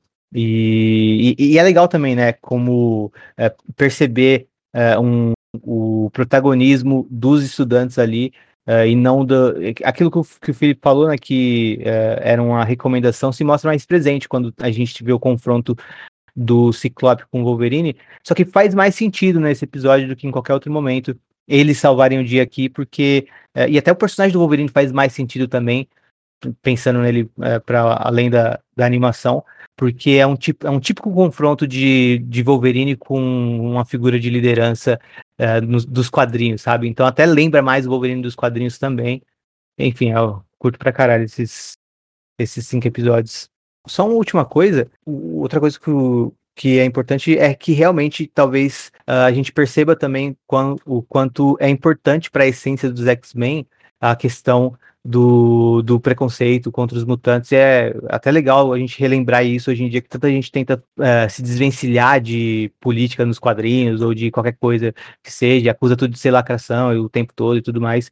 Mas acho que é, perceber que justamente no momento que a série uh, entra em contato com aquilo que estava sendo evitado, uh, ela cresce muito, né? Então, quando essa quando a questão do preconceito que é vital para os X-Men entre em jogo, a trama também fica muito mais interessante, né? Eles sendo perseguidos ali, uh, a histeria coletiva anti-mutante que se dá imediatamente a, a, partir do momento que eles veem a presença dos mutantes ali em, em Bayville e tudo mais. Uh, e a, a, coisa fica muito mais in interessante e, e, profunda, tá ligado? Então acho que é uma boa prova também de como isso uh, é intrínseco aos X-Men e uh, se faz muito mais potente a série nesse momento, porque justamente entra em contato finalmente com isso, né? A primeira temporada isso faltou demais, na segunda temporada isso foi prometido, prometido, prometido, e quando aconteceu, aconteceu de forma brilhante. Então é legal também reparar por esse lado, né? Que isso uh, tá muito intrínseco aos X-Men e que é, deixa a coisa com muito mais sentido quando de fato aparece. E foi bom que você tocou nesse assunto, que outra cena boa de ação também dentro de, de, desses episódios é quando eles estão lá na mansão destruída e aí realmente chega a polícia e começa a perseguir eles ali. E os X-Men se separam dos recrutas, né? O Ciclope acabou salvando os recrutas, levando ele pro, pro, pra sala do cérebro quando a mansão explodiu. Ele salvou eles, eles não sabiam que, que que eles poderiam se salvar ali, né? É, inclusive, eles também presos dentro da mansão é muito bom, a, até a hora que o, a, a mansão fica, fica, maluca e tal, e aí a, a, polícia começa a perseguir eles e os X-Men se separam dos recrutas. E os recrutas encontram o Caliban, né? Isso é, é interessante, que aí o Caliban fala, ó, aqui não tem é, vocês estão seguros aqui e tal. E é a primeira vez que mostra que tem uma, essa comunidade, né? Os Morlocks, até então eles ainda não tinham aparecido. E esse preconceito vai ser muito, muito, muito visível no episódio que é sobre os Morlocks da terceira temporada, né? Eu acho que é o episódio que mais você vê o, o preconceito sendo mostrado. E aqui tem a introdução também dos, é, dos Morlocks. Apesar que é, esse episódio é exatamente no primeiro, né? É um episódio da terceira temporada que aparece os, os Morlocks a primeira vez. Então acho que é isso, né? Vamos encerrar aí a parte 1 das duas partes que a gente vai falar sobre X-Men Evolution, né? A gente ainda vai trazer uma segunda parte com a, a continuação da terceira temporada, toda a treta com o Apocalipse até o final da temporada da, da série que encerra na, na luta final contra o Apocalipse, né? Felipe, muito obrigado mais uma vez, porém é, você já está amarrado aí com o seu contrato para o próximo episódio de X-Men Evolution e os próximos da série animada, fora os filmes e a gente, é, pouca gente sabe, mas o contrato para o Felipe é que a gente deu a, fala para ele em Geração X, foi, foi esse o, o cachê dele, o grande filme, o grande primeiro filme dos mutantes, né? Vamos aguardar, que vocês estão devendo. Tá, tá, tá, tá dando uma devida. Mas se Deus quiser, a gente ainda vai fazer aí. Esse, esse, cara, sempre um prazer, eu adoro conversar com vocês, vocês estão ligados. É, ainda mais quando, quando fala do, do audiovisual, acho que a gente tá, tá, tá penando um pouco porque tá faltando falar dos filmes, a gente parou lá no. O X-Men Fênix Negro foi tão traumático que parou geral, né? E, e também. Belo trauma, por sinal, né? Não falamos de Logan, ainda não falamos da, da da. Deadpool vai ser o próximo, cara. É o Deadpool? Ah, eu achei que era o Logan. Um e dois. Ah, vocês, vocês, vocês abriram, abriram mão de fazer aquela parada de, de ser. É. De, de, não, não, de, de cronológica. Não, não, estamos seguindo ainda, porque Deadpool 2 é depois de Logan, então a gente vai fazer o Deadpool 2 ah, já com o Deadpool 1 incluído, porque eu não vou, eu me recuso a fazer dois episódios sobre Deadpool. Um só. Entendi. Um dia, se tiver um dia um Fera versus Deadpool, um filme, aí tu vai ficar triste. Eu, eu explodo o cinema. Não foi nada. Não foi nada, que tu, tu é covarde, não vai explodir nada. Mas enfim, Cuidado, ele anda de skate. É verdade, ele é radical, já tá, tá vendo? Tá lendo muito Marx aí, ó. É, enfim, é, se vocês quiserem ouvir a gente ou ler essas coisas, estão lá no Não, Cine Alerta. Aí. Se vocês quiserem conhecer é, os. Ah, aliás, se vocês quiserem encontrar o seu sotaque carioca, agora ah, sim. Tá Cara, eu nem tenho sotaque. O carioca não tem sotaque. Você vê, eu e a Letícia falando aqui, a gente parece que eu poderia perfeitamente falar que a gente é de Brasília, tá ligado? Até porque a gente não tá falando muita coisa com, com, com, com S, né? Sei lá. Você fala o nome do partido PROS, é difícil, né? Chicote. eu já, falo, já falei imediatamente igual o Frota, né? Demais, demais. Mas enfim, se vocês quiserem ouvir a gente ou, ou ver nossos textos, estamos lá no cinealerta.com.br. Também estou no Vortex Cultural, está meio parado, talvez a gente volte aí, vamos ver como é que vai ser. Mas é isso, gente. Sempre um prazer aí falar de dessas séries ruins aí do, do, do, do, do X-Men. Eu tô, tô mais afim de, de repente a gente gravar sobre o anime lá do, do, do Wolverine. Tá com cara de ser top. Tem o Omega Red. Acho que vale a pena. Ah, vai ser. Nossa, vai ser. Todos os vilões do Wolverine, né? Deve ser um do Ômega Vermelho, um do Dente de Sabre, outro da Leite Letal. Sim. Samurai de Prata. Samurai de Prata. Não faz sentido ter um anime, pô. O cara é asiático honorário. Ele é o primeiro otaku. asiático honorário. primeiro otaku.